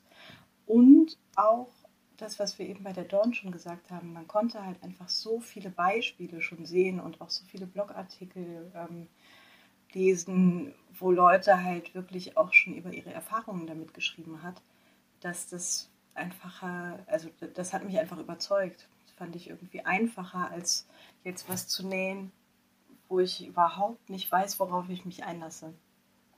Genau. Ja, und bis jetzt muss ich auch sagen, er ist ja klar noch nicht fertig. Trageerfahrung gibt es noch nicht, aber das Schnittmuster ist super. Also es ist auf Englisch und Französisch. Das kann vielleicht ein bisschen tricky sein. Ich habe es jetzt auf Englisch gelesen, aber es ist so einfach gehalten, dass man es auch gut verstehen kann. Und es ist mit komplett bebildert, nicht mit Fotos, sondern mit Zeichnungen. Aber es ist halt wirklich so, selbst wenn man jetzt äh, von, von der Beschreibung her nicht versteht, was gemeint ist, dann erkennt man es auf dem Bild. Finde ja. ich super. Das ist richtig ja. gut gemacht. Ja. Mhm. ja. Also es war eine Designentscheidung quasi. Ja, genau. Ja. Ah, ja, das ist ja eigentlich bei einem Design das Wichtigste. Ja. ja. Ich habe mich tatsächlich ähm, sehr bewusst für eine deutsche Schnittmusterherstellerin entschieden, weil es ähm, ja, also so Support the Local quasi, also was wir quasi so auch da. Ähm, ich hatte mich vorher auch mit den Schnitten auseinandergesetzt und gesehen, es gibt sehr viele amerikanische, englische und französische ähm, Anbieterinnen. Also ich habe eigentlich nur Designerinnen quasi, tatsächlich, ich habe keinen einzigen Designer äh, gesehen und ähm, also auch wunderschöne Schnitte mit dabei, also auch ähm, Bralettschnitte quasi, also die, die ohne BH, äh, Bügel-BH auskommen, also ohne Bügel auskommen, so. Ähm, und dann hatte ich aber eben auch, ähm, ich wusste, dass es äh, die Katrini von Katri, äh, die Katrin von Katrini Lingeries gibt und äh, dass die ja hier in, ähm, in Deutschland quasi, also eine deutsche Schnittmusterherstellerin. Und dann dachte ich, warum eigentlich ähm, in die Ferne schweifen, wenn man doch erstmal vor also es klingt so blöd vor Ort, weil ich habe es ja schlussendlich auch im Internet mir runtergeladen, das E-Book.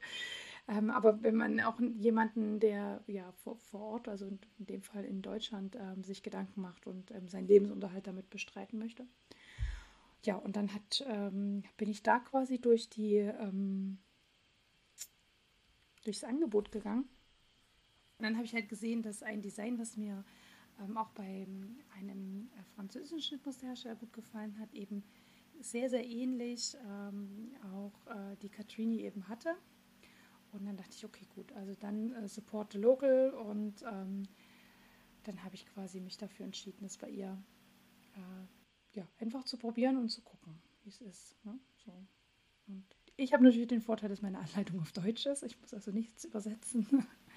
und es ist auch sehr ausführlich, die Anleitung, auch äh, schöne, also auch die Bilder sind gut, äh, man sieht die Nähte gut. Ähm, gefällt mir gut bis jetzt auch. Also ich habe bis jetzt nichts auszustehen. Und tatsächlich habe ich auch schon mal, sie hat in ihrem äh, in ihrem E-Book geschrieben, dass wenn man irgendwie nicht klarkommt äh, beim Vermessen oder beim Nähen, dass man sie auch anschreiben kann und Fragen stellen kann.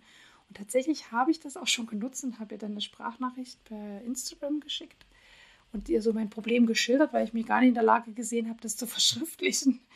Weil es einfach so eine blöde Stelle gab, wo ich mir nicht sicher war, soll das so, ne? Und dann hat sie, mich, hat sie mir tatsächlich ganz lieb zurückgeantwortet und gesagt, Claudia, mach dir keine Gedanken. Bei jedem BH gibt es so eine dicke Knubbelstelle, wo alles aufeinander kommt und man das Gefühl hat, das kann doch nicht sein, ja, so. Aber sie sagt doch, das ist so. Also irgendwo müssen ja mal alle Gummis und alle Trägerbänder zusammenlaufen, ja. Das ist dann halt einfach so. Und dann hat man da an dieser Stelle eben so einen Knubbel und sie sagt aber beim Tragen ist das häufig dann ähm, an einer Stelle, wo das gar nie, also auf der Haut nie auffällt quasi. Ne? Und dann habe ich mir tatsächlich mal meinen Kauf-BH angeguckt und festgestellt, ja, die haben auch so, ein, so eine Stelle, die so richtig knubbelig ist. Ist die immer an der gleichen Stelle? Ähm, es, also es kommt auf die Schnittführung drauf an, aber häufig ist es eben die Stelle, also quasi die BH, die Kappspitze, wenn da der Träger losgeht quasi. Und wenn man dann dort noch mit Spitzenband arbeitet oder Falzgummi, dann kommt ja dort quasi kommt ja einmal der Träger, der Stoff, das Futter, plus wenn du, wenn du mit Falzgummi gearbeitet hast, ja noch zweimal Falzgummi von links und rechts. Mhm. Das liegt da alles. Und die Kappnaht, ne? Genau, die Nähte. Wir wollen, genau, wir wollen ja gar nicht von den Nähten reden, genau. Und das kommt dann alles an so einer Stelle zusammen und bildet dann häufig, sagt sie, so einen Knubbel. Und da, äh, genau, da war ich mir äh, kurz unsicher. Und genauso ist es eben äh, bei dem Bralett auch. Man, man, sieht den später nicht, weil da kommt ja die Spitze drüber. Das wird, also optisch wird es auf jeden Fall kaschiert und sie sagt aber, tragetechnisch dürfte man es auch nicht spüren auf der Haut, weil es eben an der Stelle ist, wo keine Druckstelle ist oder nicht unter der Achsel irgendwo oder so, wo man sagt, da könnte es drücken, sondern einfach nur aufliegt im Idealfall. Und das fand ich irgendwie nice to have, diesen Support. Weil ich habe wirklich das erstmal zur Seite gelegt und gesagt, nee, ich muss jetzt nochmal in mich gehen oder nochmal 10.000 Nächte drüber schlafen oder noch hundertmal auf dieses Bild starren, wo man ja aber die Dicke quasi der Lage ja nicht sieht. Dann sieht man einfach nur, dass da nochmal drüber genäht wird. also das war irgendwie total lieb und ähm, ja, das war wieder der Vorteil, dass man sich da in seiner Sprache, in seiner unbeholfenen Sprache äh, ausdrücken konnte und sie es dann verstanden hat. Ja, also genau. Ich bin sonst eigentlich ähm, auch, ich gucke auch gern mal über die Grenzen hinaus, auch nach anderen Designern und nach anderen Labels aus anderen Ländern. Aber in dem Fall dachte ich, es ist schon eine Herausforderung, mit dem Material umzugehen, wo wir gleich dazu kommen. Ähm, dann möchte ich nicht noch die Sprache zusätzlich. Ja, Beim, ja der Next Step verstehen. quasi. Der Next Step ist dann das. Und schwierig war es tatsächlich auch, oder beim Bikini ging es, aber bei, wenn es jetzt ein BH gewesen wäre, wo ja nochmal andere Materialien zum Einsatz kommen, also wo dann halt nicht Lycra im Schnittmuster steht, weil bei Lycra weiß man ja, was es ist, aber wenn da jetzt irgendwas von Spitze und Einzugware und so gestanden hätte, dann wäre es wahrscheinlich auch auf Englisch einfach nochmal schwieriger gewesen, rauszufinden, jetzt beim, wenn man es das erste Mal macht, was für Materialien sind das überhaupt? Wie heißen genau. die auf Deutsch? Ne? Ja. ja. Und das fand ich auch bei der Materialbeschaffung echt das Schlimmste, dass es mhm. für ein und dasselbe Produkt zehn verschiedene Namen gibt. Dann bin ich aber froh, dass es dir auch so ging, weil ich habe echt zwischendurch gedacht, ich bin zu blöd, nee, zu verstehen, so. was das ist. Es ist wirklich so. Also, und witzigerweise ist es auch in dieser Materialliste, also bei, dem, bei meinem Schnittmuster gab es so eine Materialliste, wo man sich quasi langhangeln konnte, um erstmal das Material zu schaffen. Und da stand dann halt auch in Klammern dahinter, wird auch so und so genannt oder so und so genannt oder so und so genannt. Also teilweise echt drei verschiedene Namen fürs Gleiche. Ne? Aber immerhin stand es dahinter. Ne? Ja, es stand dahinter. Vor, wenn nicht, genau. dann hättest du jetzt gesucht und das in dem einen Shop nicht gefunden, nur weil es anders heißt. Ja, ja. Und mir ist auch tatsächlich aufgefallen, dass die Suchfunktion von den Stoffläden, zumindest wo ich geshoppt habe, schlecht ist. Also weißt du, wenn ich da ich nehme jetzt mal Framilastik. Framilastik ist, äh, ein, äh, ist ein gängiger Begriff für dieses durchsichtige Plastikband, falls das jemand noch nicht gehört hat. Und das, das heißt von Fleseline, das ist die Marke, die, die das, ähm, da heißt es wirklich Framilastik oder wenn es eben von einer Nichtmarke kommt, dann heißt es häufig nur Elastik. Und wenn ich in die Suche bei äh, einem Stoffgeschäft Elastik eingebe oder Framilastik und es kommt nicht, und wenn ich es dann aber händisch suche, ich es finde, ärgere ich mich auch über sowas. Aber gut, da kann man sich schwarz ärgern. Wahrscheinlich ist es auch total schwer, so eine Suche zu programmieren. Ne? Aber weiß ich ja, nicht. Ja. Kann ich also es wird sagen. ja schon Gründe haben, warum das so ist. Aber es gibt natürlich dann auch Shops, wo es super gemacht ist. Und dann ja. fragt man sich immer, warum geht es bei denen und bei denen nicht. Ne? Also, ja, genau. Was waren deine Herausforderungen bei der Materialbeschaffung? Hm. Also die größte, mal davon abgesehen, rauszufinden, welche Materialien das überhaupt sind, die dafür genommen werden, was du ja auch hattest, war jetzt die größte, dass ich ja gesagt hatte, es soll ein nachhaltiger oder möglichst nachhaltiger Bikini werden. Und ich hatte schon ganz bewusst möglichst vorgestellt, schon ganz am Anfang, weil mir schon klar war, dass das nicht hundertprozentig klappen wird. Also ähm, es gibt ja auch Kauf Bikinis und Badeanzüge von äh, ganz nachhaltigen Marken. Und ich glaube, das hat einen Grund, warum es die immer oder oft nur zum Beispiel als so ganz normale Tops gibt und eben ohne Bügel und so, ähm, weil damit fängt es halt schon an. Also diese Bügel sind in der Regel pulverbeschichtet mit Kunststoff zum Beispiel. Das heißt, es kann jetzt so eine Marke, die komplett nachhaltig ausgerichtet ist, ja dann gar nicht machen. Und äh, mir war das halt auch schon klar, dass das nicht gehen wird, aber dass ich halt auf ein paar Sachen eben auch nicht verzichten will, weil das genau die Gründe sind, warum ich mir halt bisher sowas auch noch nicht gekauft habe. Ähm, und ich war schon total froh, wie gesagt, dass ich diesen Econylstoff gefunden habe, weil das ja schon die halbe Miete ist bei einem Bikini. Also es ist halt der Oberstoff. Man könnte den auch, wenn man eine kleinere Cup-Größe hat, glaube ich, ähm, problemlos zum Beispiel dieses Powernet weglassen und könnte halt dann einfach ein- oder doppellagig nur mit diesem Econyl arbeiten. Und ähm, dann wäre es sogar noch besser. Das ginge halt bei mir nicht. Also da habe ich halt einfach nicht darauf vertraut, dass das genug aushält oder dass das nicht nach einer Badesaison ausgeleiert ist vielleicht oder so. Ne? Und dann äh, ja, das ganze Teil weg muss. Ähm, und deswegen sind halt eben diese Sachen, wie ich eben schon mal gesagt habe, wie äh, das PowerNet und die Einzugware und so, die sind halt eindeutig nicht nachhaltig, sondern total herkömmlich. Es war auch nichts. Ich habe sogar bei Stoffetauschen geguckt, ob zufällig jemand jetzt sowas loswerden will oder so, so ein Reststück, aber da gab es auch nichts. Und ja, das ähm, wäre halt irgendwie nicht anders zu beschaffen gewesen. Und das kann man auch nicht aus einem anderen Bikini, den man sich im Secondhand kauft, rausschneiden, weil dann passt ja vielleicht genau das. Also die Cups sind ja auch unterschiedlich geschnitten bei Bikinis und so. Nachher passt es nicht genau. Das waren alles so Sachen, die ich mir vorher überlegt habe, was man vielleicht machen könnte. Aber es war mir halt zu riskant. Also es bringt ja auch nichts, wenn ich jetzt einen gebrauchten Bikini zerschneide, dann merke, es passt doch nicht. Also meine Schnittmusterteile passen nicht drauf und den dann wegschmeißen muss wo ihn vielleicht jemand anders noch hätte kaufen können und anziehen oder so. Ja, ich habe mich halt zum Beispiel aber deswegen dafür entschieden, den nicht mit so Schaumstoffcups zu nähen. Das ist halt im Schnittmuster, gibt es in beiden Varianten. Also es gibt halt welche mit diesen festeren Schaumstoffcups oder im Schnittmuster machen sie es gar nicht mit Powernet, sondern nur mit Badefutter. Und ich habe dann halt gesagt, gut, diese Schaumstoffcups, das sind immer Laminate, die dann auch noch aus drei verschiedenen Schichten zusammengepresst sind. Also innen ist meistens Baumwolle, damit es weicher auf der Haut ist. Und dann kommen, kommt ein Kunststoff und äh, ich glaube noch ein Polyesterüberzug oder so.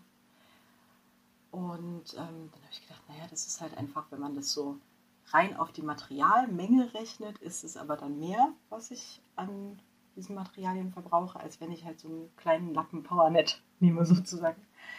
Und habe gedacht, dann ist das, das ist dann so der Kompromiss, den ich da machen kann. Ja, was ist da sonst noch gewesen?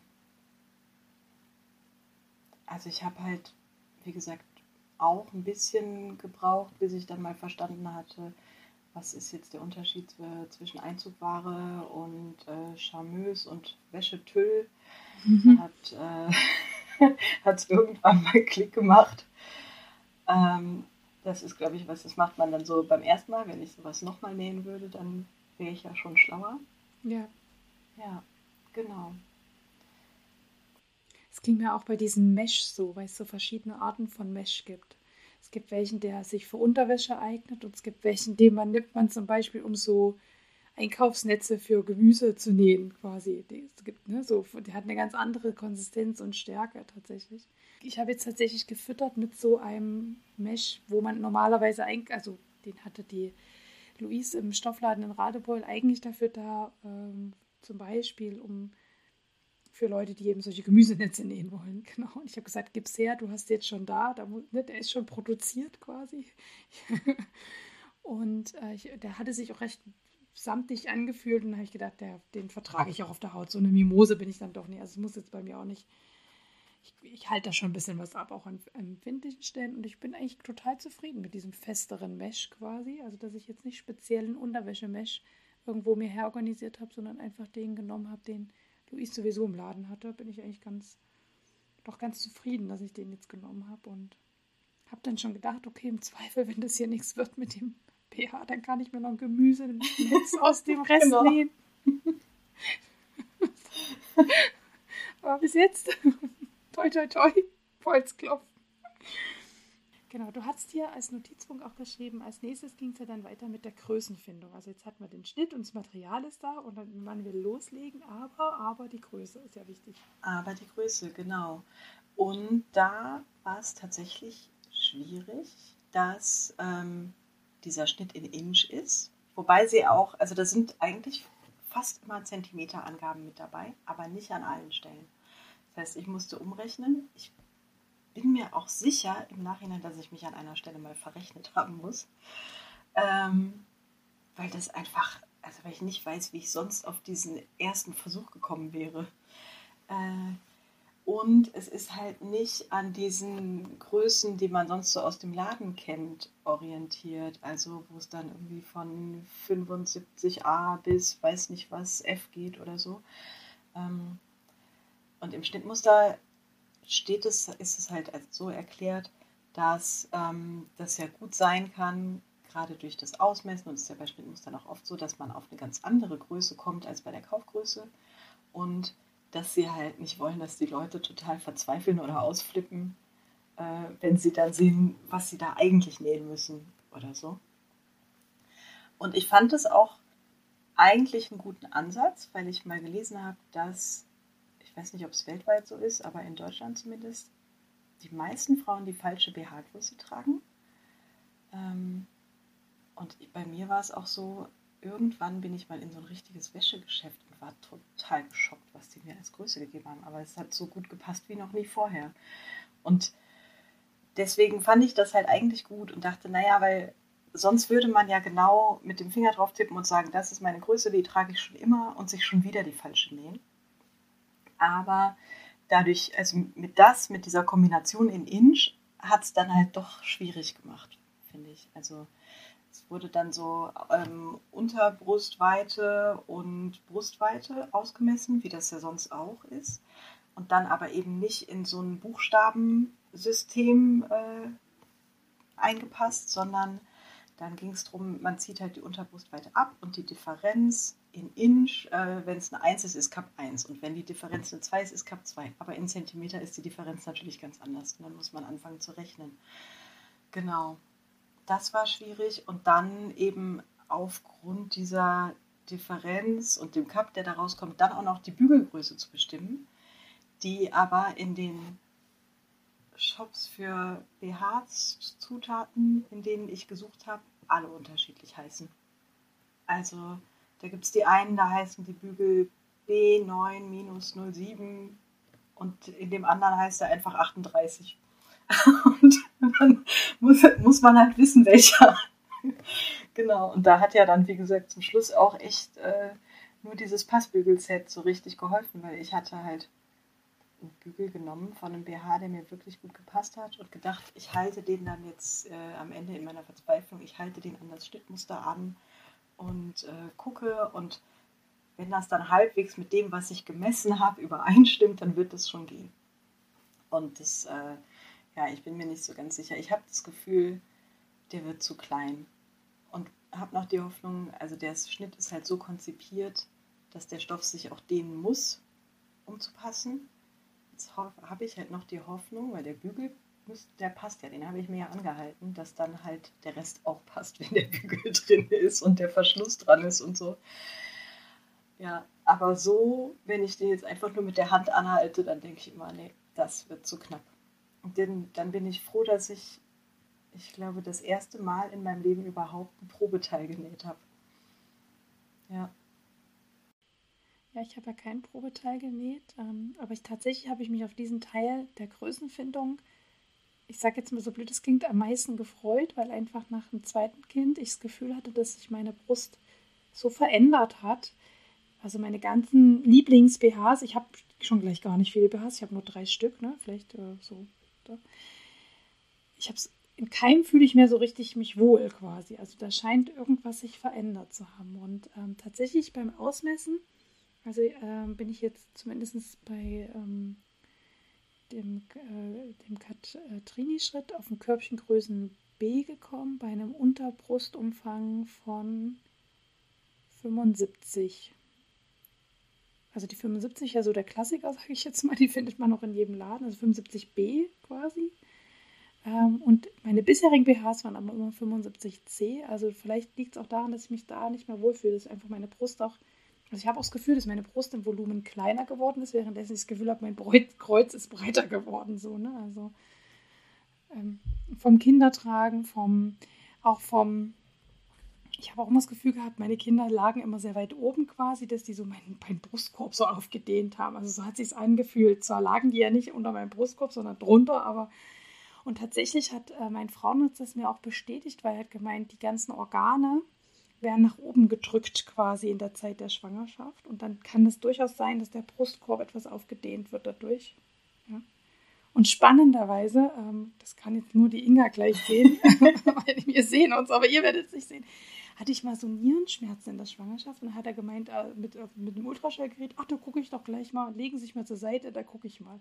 Und die Nieren, also sind ja normalerweise so in der Lendengegend behaftet, ja. Und der hielt den Ultraschallkopf quasi eine gute Handbreit drüber. Mhm. Ich sag so, wo gucken Sie denn nach den Nieren? Und hat er gesagt, Frau Rockstroh, die sind aktuell dort. ja, die rutschen auch wieder runter, aber jetzt sind sie dort. Ja, ja, krass. Und da war ich echt schockiert. Und dann dann, genau, dann hatte ich ihm das eben auch erzählt, dass ich echt das Gefühl habe, dass ich hier breiter geworden bin an der Stelle. Hat er gesagt, ja, die ganzen Organe werden eben dahin gedrückt an der Stelle. Ne? So, und das ist also beschreiben, wo viele Frauen, dass sie sich da hier auch manchmal so unter Spannung fühlen und gar keinen BH deswegen auch mehr tragen können, weil er gar nicht mehr zugeht. Ne? Und ich habe das Gefühl, das ist so geblieben, währenddessen die Brüste kleiner geworden sind. Und ja, genau. Also ich, ich habe gar nicht das Problem mit großen Cup-Größen quasi, sondern eher kleiner Cup-Größe und dafür im Verhältnis, finde ich, einen recht großen ähm, Rückenumfang, sag ich mal. Also der meiste Umfang ist bei mir auf dem Rücken statt vorne. So. Und das kann man natürlich gut anpassen, wenn man selber näht. Äh, weil dann kann ich mir das so anpassen, dass hinten einfach das Band länger ist als vorne und dann ne, fühlt es sich bequemer an einfach. Und da habe ich mich am meisten drauf gefreut und das äh, äh, lass mich jetzt erstmal auf dieses Vermessergebnis ein.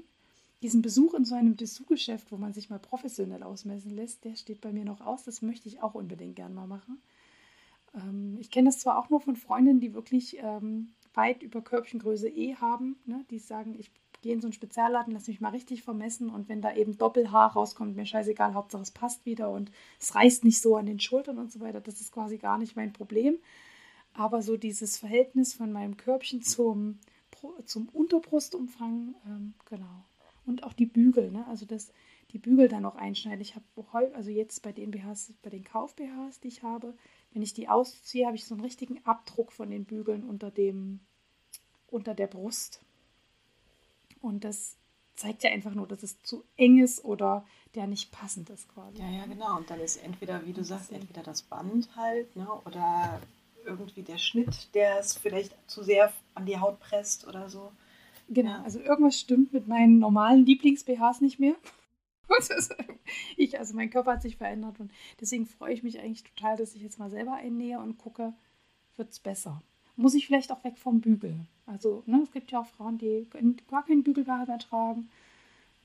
Ich werde es rausfinden. Ja, und ich glaube auch, das ist halt so, bei einem, bei einem B-Körbchen auch nicht so ein Problem, keinen Bügel äh, zu haben im BH. Ne? Ja, also genau, genau. ich habe ja. immer das Gefühl, dass bei größeren Körbchen, da, also da stützt es halt einfach nochmal gut, ne? so ein Bügel. Und ich mag halt zum Beispiel nicht diese gepolsterten BHs mit diesem Schaumstoff und so. Also ich habe ein oder zwei, aber ich trage die nicht gerne. Und ähm, da denke ich immer, da ist man halt bei kleineren Größen so ein bisschen flexibler und kann das einfach mal ausprobieren. Weil es halt. Ja, ich habe mir jetzt quasi als Alternative einen recht breiten Unterbrustgummi mhm. geholt, der das eben dann tragen soll, statt dem Bügel. Ne? Und da bin ich gespannt. Also ich lasse mich da auch überraschen, was die Passform angeht. Ich habe es jetzt schon mal grob angehalten und denke, ja, die, das Cup scheint schon irgendwie zu stimmen, aber richtig findet man erst raus, wenn er richtig fertig ist, ob es dann ruckelt, sage ich immer. Bin ich sehr gespannt, was du da noch von berichtest. Ja, ich, ich, werde berichten ja. äh, in meinem Blogbeitrag natürlich auch so ausführlich mhm. ich kann.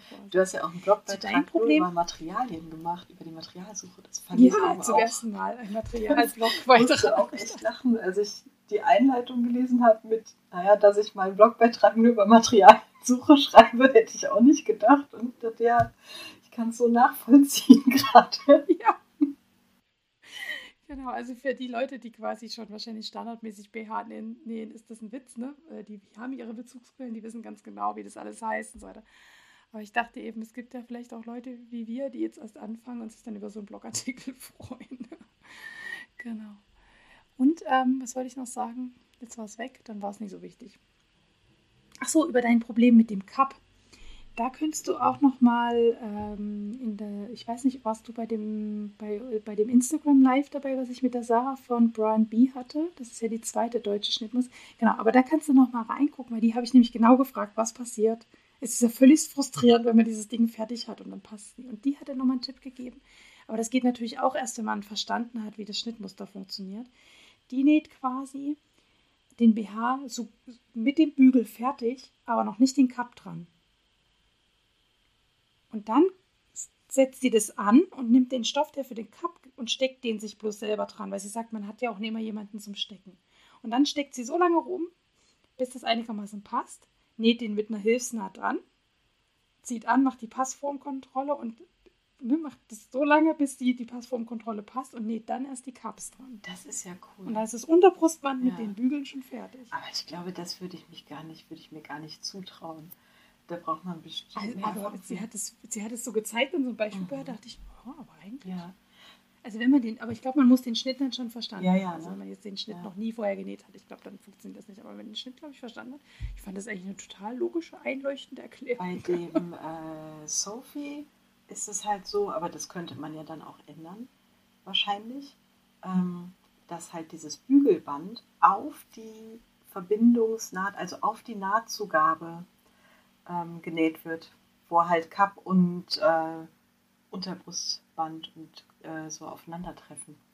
Das heißt, ja, da muss man. Ich denke, sie macht dort, genau, und ich denke, sie macht dort eine größere Nahtzugabe an der Stelle, damit sie da genügend Spielraum zum Testen für den Cup hat.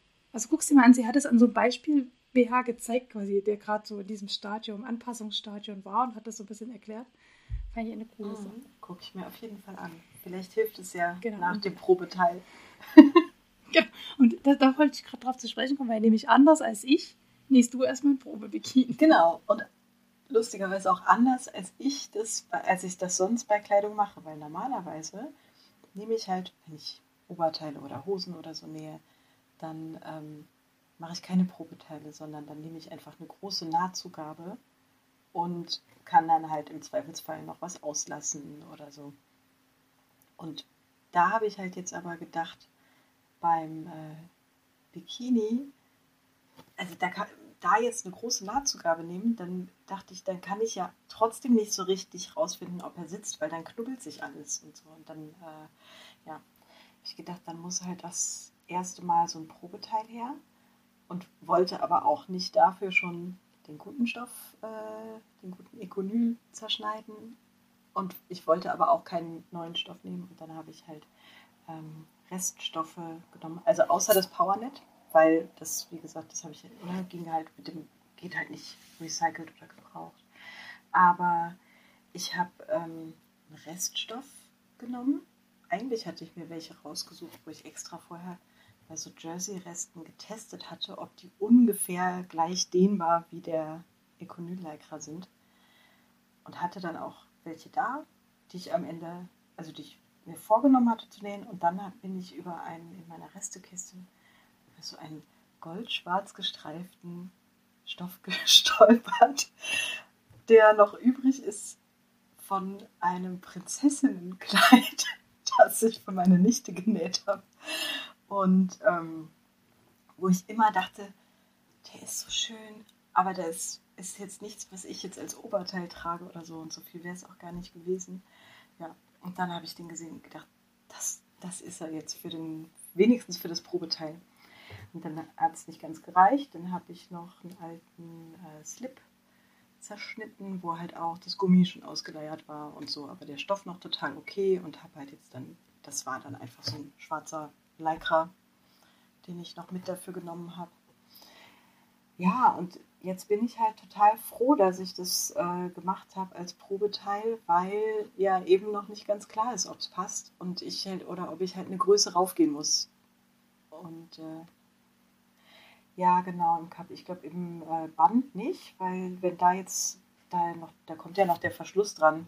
Das ist ja auch immer noch ein paar Zentimeter und dann passt das Band auf jeden Fall. Das soll ja auch eng sitzen. Aber beim Cup wäre dann halt die Frage, ne? Und da ist das in dem Schnitt halt auch ganz schön. Ähm, der ist halt ja dann, wie sind da immer die verschiedenen Cup-Größen auch für jede Unterbrustweite angezeichnet. Und dann müsste ich einfach eine Cup-Größe raufgehen. Und beim Nähen, wie ist es dir da ergangen bis jetzt? Das fand ich erstaunlicherweise nicht so schwer. Ich habe es mir viel schwieriger vorgestellt und habe irgendwie gedacht, äh, dass mir da allein schon, äh, dass sich irgendwie unter der Maschine der Stoff staut, wie ich das so auch manchmal von Baumwolljerseys oder so kenne. Aber der ist halt so glatt, dass der einfach durchrutscht. Und ähm, es ist natürlich jetzt noch nicht der Original Badeleikranstoff, ne? aber ähm, das ging. Die Sticharten, also ich habe ja keine Overlock-Maschine, aber im Schnittmuster ist es eh so, dass fast alles mit Zickzackstichen in verschiedenen Längen genäht wird. Ich glaube, das ist auch bei Unterwäsche eh so. Ne? Da wird wenig mit Overlock-Nähten gemacht. Ja. Und ähm, weil die Anleitung da halt so gut war und einfach so gut bebildert war und da wirklich auch genau bei jedem Schritt dabei stand, an dieser Stelle so und so viel Millimeter Nahtzugabe und die Nahtzugabe ist halt im Schnitt enthalten. Und an der Stelle ist es dann äh, 6 mm und an der Stelle 1 cm habe ich das immer brav mit dem Lineal an meiner Maschine ausgemessen, wo ich genau den Stoff lang führen muss. Und dann ging das ziemlich, äh, ziemlich gut und ohne irgendwelche großen Schlenker oder so. Ja. Ja, da war ich erstaunt. Da bin ich echt ganz zufrieden mit. Also so technisch fand ich es gut zu meistern. Und mhm. dir? Ich, ja, also ich habe seit langer Zeit mal wieder diese ganzen Dreifachstiche meiner Nähmaschine benutzt, also dreifach Gradstich, dreifach äh, Zickzackstich quasi, ähm, weil ich tatsächlich solche Nähte normalerweise mit der Overlock mache und das Schnittmuster würde es auch vorsehen, dass man mit, also man könnte auch die Nähte mit der Overlock äh, nähen. Äh, aber ich wollte, ähm, also ich begreife einen Schnitt am Anfang immer besser, wenn ich nicht durch die Overlock zerre, sondern jede Naht ähm, so nähe. Also nee, ich kann es jetzt irgendwie schlecht beschreiben, aber ich begreife dann besser, was ich da tue und kann es eben auch leichter auftrennen, wenn halt was. Wobei so die ganzen Dreifachstiche auch bescheiden sind zum Auftrennen, aber eine Overlock-Naht ist auch manchmal bescheiden aufzutrennen. Ähm, genau. Und so konnte ich auch ein bisschen variieren. Ich, ähm, auch mit diesem Falzgummi ist es dann etwas leichter, den ähm, ja, zu nähen, genau. Als wenn ich da jetzt einfach mit der Overlock geschlossen habe. Ich fand eher so manche Verarbeitungsschritte ungewöhnlich. Also nicht so intuitiv, wie es jetzt zum Beispiel bei einem Kleid, im T-Shirt oder einer Hose gewesen wäre.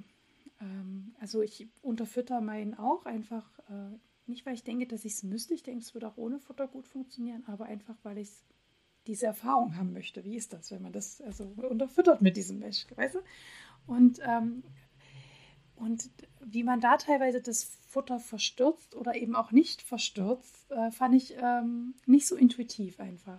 Also da habe ich richtig gemerkt, dass ich mich seit langem wirklich an der Anleitung festklammere, was ich bei anderen Schnitten oder bei, ich sag jetzt mal bei Dingen, wo ich ähm, einfach schon Erfahrung kann man das nennen, aber mehr Erfahrung habe, mich schon, schon gar nicht mehr so an der Anleitung festklammer, sondern wenn mir da ein, ein Schritt nicht behagt von der Verarbeitungsart her, dann nehme ich halt einfach die, eine Verarbeitungsart, die mir mehr liegt. So.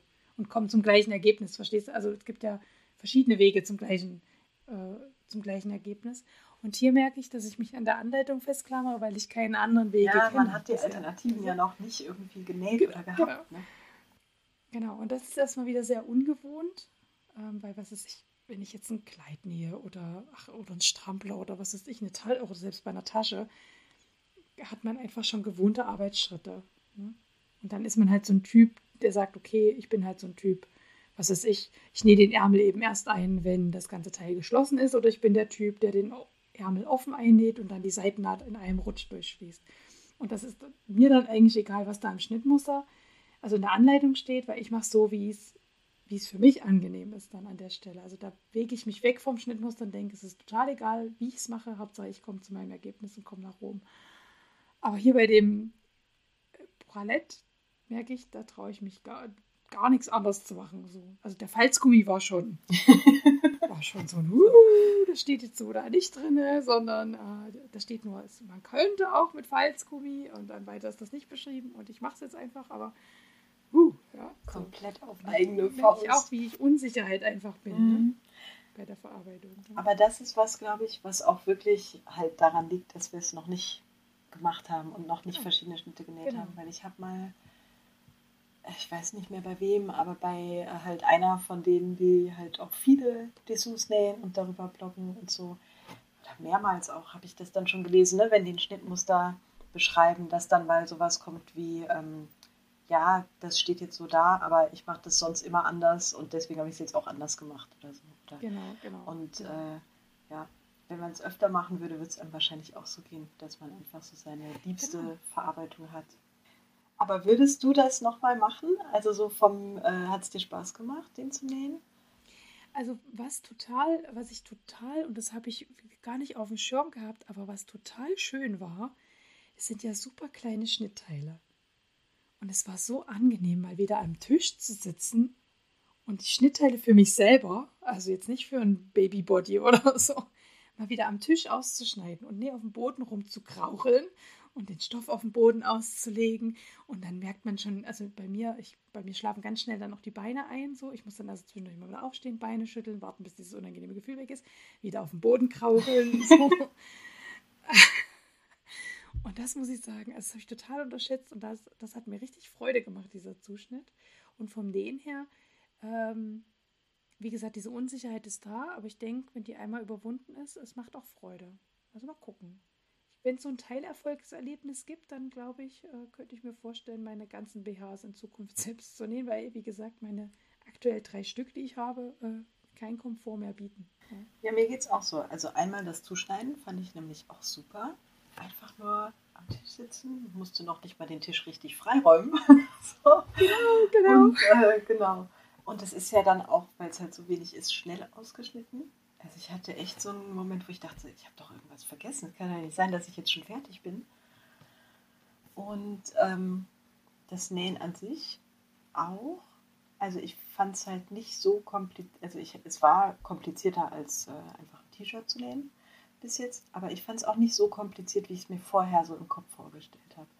Und es hängt so ein bisschen, glaube ich, davon ab, wie jetzt das Ergebnis wird. Also ob jetzt das beim Probeteil oder auch ob dann halt das eigentliche Teil auch wirklich mir gefällt und passt und so. Aber dann kann ich mir gut vorstellen, es nochmal zu machen.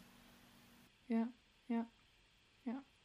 Glaube ich nämlich auch, dass man da so eine Sucht entwickeln kann. Und wir haben ja schon einige Bloggerinnen gesehen, die da eine Sucht entwickelt haben. Ne? Also Muriel ist da ein gutes Beispiel. Für, also ist, glaube ich, auch die bekannteste Bloggerin da nehme ich jetzt einfach mal an, aber auch andere, die so BH-süchtig geworden oder Unterwäschesüchtig geworden sind. Ich bin auch gespannt, was dieser Dessurlong mit meinen Näherfahrungen dann macht. Ja, aber es ist schon, hat schon Suchtpotenzial. Also man kann sich, man kann das jetzt schon nachvollziehen, warum, ne? Ja. Und ich denke auch, wenn man schon häufiger das genäht hat, also wenn ich den jetzt nochmal nähen würde, dann weiß ich ja die Verarbeitungsschritte. Und das sind ja so kurze Nähte, dann ist der ja eigentlich auch sage ich jetzt mal, zacki bum bang genäht. Ne? Dann ist das ja auch so ein, so ein Ein-Abend-Projekt, sage ich jetzt mal. Wenn man sich jetzt loslösen kann von der Anleitung, weiß, okay, man kennt die Schritte dann schon so. Ne? Es ist an einem Abend zugeschnitten und einer an einem Abend dann genäht. Ja. Ne? Also, ja, ja, gerade yeah. wenn man dann halt ein Modell, ne, was man halt schon mehrmals genäht hat. Und das Schöne ist ja auch, ist ja auch bei anderen Sachen so, aber auch gerade bei äh, Unterwäsche, wo die ja dann noch oft die Cups aus verschiedenen Teilen zusammengesetzt sind, man kann halt so viel variieren. Also du kannst wahrscheinlich ja, je nachdem welcher Schnitt es ist, dreimal den gleichen Schnitt nähen und es sieht komplett anders aus. Ne? Machst mal mit Spitze, mal ohne. Genau eher mal so sportlich, ne, dass man sagt, man nimmt, oder man nimmt mal ein Lycra, ja, ne? oder eine Baum, also so ein Baumwolljersey ja. könnte man ja auch nehmen, oder eben dann komplett spitze oder so geteilt, ne, das also, mhm. ja, gefüttert und gefüttert, zack, hat man drei verschiedene, fünf verschiedene ja. BHs. Ich habe auch so ein bisschen die Hoffnung, wenn es mir gefällt und ich es nochmal mache, dass es halt einfach ein super, eine super Möglichkeit ist, um äh, Reste zu verwerten. Also gerade so Jersey-Reste oder so, weil ich gedacht habe, wenn ich es ja, also die sind ja jetzt von der Dehnbarkeit völlig, also die sind ja meistens sehr dehnbar, von dieser, neues Wort, was ich gelernt habe, Rücksprungkraft, nicht mehr, nicht so. Mhm. Aber wenn man ja dann eh irgend noch äh, so ein Powernet oder sowas drunter näht, dann macht das ja überhaupt nichts mehr aus. Also vielleicht bin ich da auch naiv, vielleicht schlägt sich jetzt auch Muriel die Hände über dem Kopf zusammen und denkt, oh Gott. wenn sie zu uns zurück. Da können wir eigentlich mal liebe Grüße genau, liebe Muriel. Viele Grüße und vor allem vielen Dank für deine Unterstützung, weil ich habe sie wirklich gelöchert. Und sie war, also ich hatte das Gefühl, sie war so geduldig. ja, ja, Das war echt ja. richtig toll. Ja, also muss man echt hilfreich. sagen, Muriel ist da wirklich sehr hilfsbereit. Als ich meinen Podcast, den ersten veröffentlicht habe, hat sie auch mir sofort geschrieben und gesagt, sie freut sich, dass jemand Deutsches quasi übers Nähen spricht. Und hat mir auch gesagt, wenn du da irgendwie Hilfe brauchst und irgendwie Tipps und Tricks, ne, melde dich. Und es war nicht nur so dahingesagt, sondern es war ja dann wirklich äh, so, ne? Also wir haben uns ja dann wirklich auch ausgetauscht darüber. Und also ganz, ganz toller, toller Mensch. Also liebe Grüße und gute Besserung an dich. Ja, verlassen wir vielleicht das Thema des Monats. Ich glaube, unsere Zuhörerinnen, innen, Zuhörer und Zuhörerinnen, so rum, ähm, haben einen Eindruck vom BH-Nähen bekommen. Und äh, so fühlt sich das an als Anfänger und man kann es bewältigen. Auch als, als Nicht-Profi. ja, kommen wir vielleicht zu den ein oder anderen Empfehlungen, die im Juli oder je nachdem, aber im Juli jetzt wahrscheinlich so ja, auf uns zukommen. Und die Inge hat auch ein paar mitgebracht. Ich freue mich aber, wenn die Gäste sich trauen, auch mal eine Empfehlung auszusprechen. Ich zwei, das gefällt mir. aber guck, also ähm, guck mal, wenn ich anfange, dann können wir uns sogar abwechseln. Das ist zwar unhöflich, aber dann aber ist, äh, passt, geht's genau. Ich wollte gerade sagen, es passt besser in den Rhythmus. Dann fang du an. Genau, genau. Also äh, bin ich jetzt mal so frech und dränge mich vor. ich, meine erste Empfehlung ist der um, ähm, Instagram-Account von Lolotte Nähatelier. Und ähm, jetzt, wo Corona wieder auf dem Rückweg ist, bieten die wieder Workshops für Näherinnen und Näher an. Ähm, und die ganzen Infos findet man halt auf deren Instagram-Account. Deswegen äh, empfehle ich den. Also wer wieder Lust auf Näh-Workshops hat, sei dahin empfohlen. Meine erste Empfehlung ist die aktuelle Staffel von dem Past-Podcast. Das ist der Podcast von äh, der Maike Lensch-Bergner von Crafting.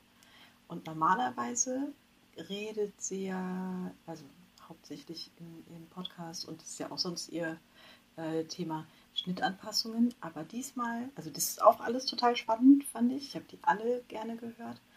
Aber diesmal geht es halt um Textilien und zwar wird das Thema von allen Seiten beleuchtet. Und es ist jetzt äh, die zweite Folge dieser Staffel, ist diese Woche rausgekommen. Ich habe die heute noch gehört. Ähm, die erste war halt so ein, äh, haben sie so angerissen, worum es generell in den Folgen gehen soll. Ähm, sie macht das nämlich zusammen mit der Konstanze Derham vom Nahtzugabe-Blog. Und ich finde das einfach total spannend, den beiden zuzuhören. Es geht halt in der, die ich heute gehört habe, dann um die verschiedenen Arten von Textilien, ähm, wie das überhaupt entstanden ist, dass Textilien gesponnen und gewebt werden und ähm, auch so ein bisschen um die Umweltauswirkungen. Und ich finde, das ist, also es war jetzt schon so interessant, dass ich mich total darauf freue, die nächsten zu hören. Ja. Ja. Ja, wenn du nicht aufgeschrieben hättest, hätte ich ihn auch aufgeschrieben diesmal. Äh, genau, weil ich das auch sehr schön finde. Und ich finde auch dieses ähm, Duo sprechen immer sehr angenehm zuzuhören. Also zwei sich unterhalten. So, ne? So wie wir. Gedacht, so wie wir. Alles richtig gemacht. Hat ja auch einen Grund, hat ja auch einen Grund warum ich mir mal einen Gast äh, beziehungsweise bisher Gästinnen gesucht habe, weil ich auch nicht so ins Leere sprechen möchte. genau.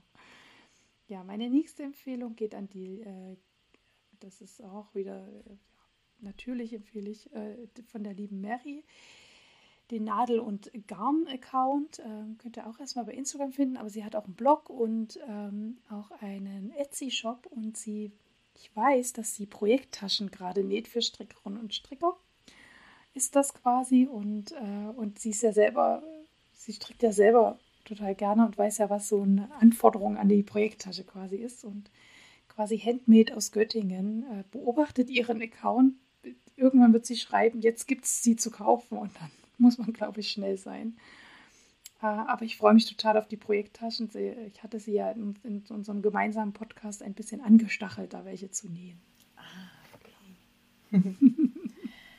äh, meine nächste Empfehlung ist auch ein Instagram-Account ähm, von der Mist, jetzt komme ich nicht drauf. Also eigentlich ist es eine Challenge und zwar. Eigentlich ist es ein Hashtag, sag mal den genau, Hashtag. Genau, der Hashtag ist So in Love with unterstrich Upcycling.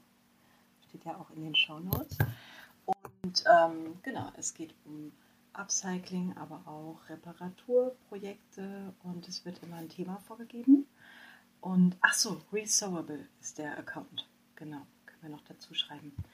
Ähm, und das aktuelle Thema, ich habe leider den Namen äh, nicht präsent, aber es geht um Sommer, Früchte und Blumen. Also das heißt, man kann halt äh, entweder einen Blumenstoff äh, oder ein Blumenshirt upcyclen und was anderes draus nähen oder ein Loch mit äh, irgendeinem Früchte- oder Gemüsemotiv übersticken oder so. Genau. Ich weiß noch gar nicht, ob ich diesmal selber mitmache, weil ich halt nicht weiß, ob ich die Zeit habe, aber ich finde es total toll zu sehen, was da alles entsteht. Und es ist ein schöner Ansporn für viele, glaube ich, mal so diese Sachen anzugehen, die halt immer in der Reparaturkiste liegen. Genau. genau ja. ja. ja. und ich glaube auch, ähm, dass man den Hashtag bestimmt auch später noch benutzen kann. Also ich habe sie mal gefragt. Die Challenge abgelaufen ist. Genau, also ich habe sie mal gefragt und sie denkt sich danach auch wieder ein neues Thema aus. Also ja.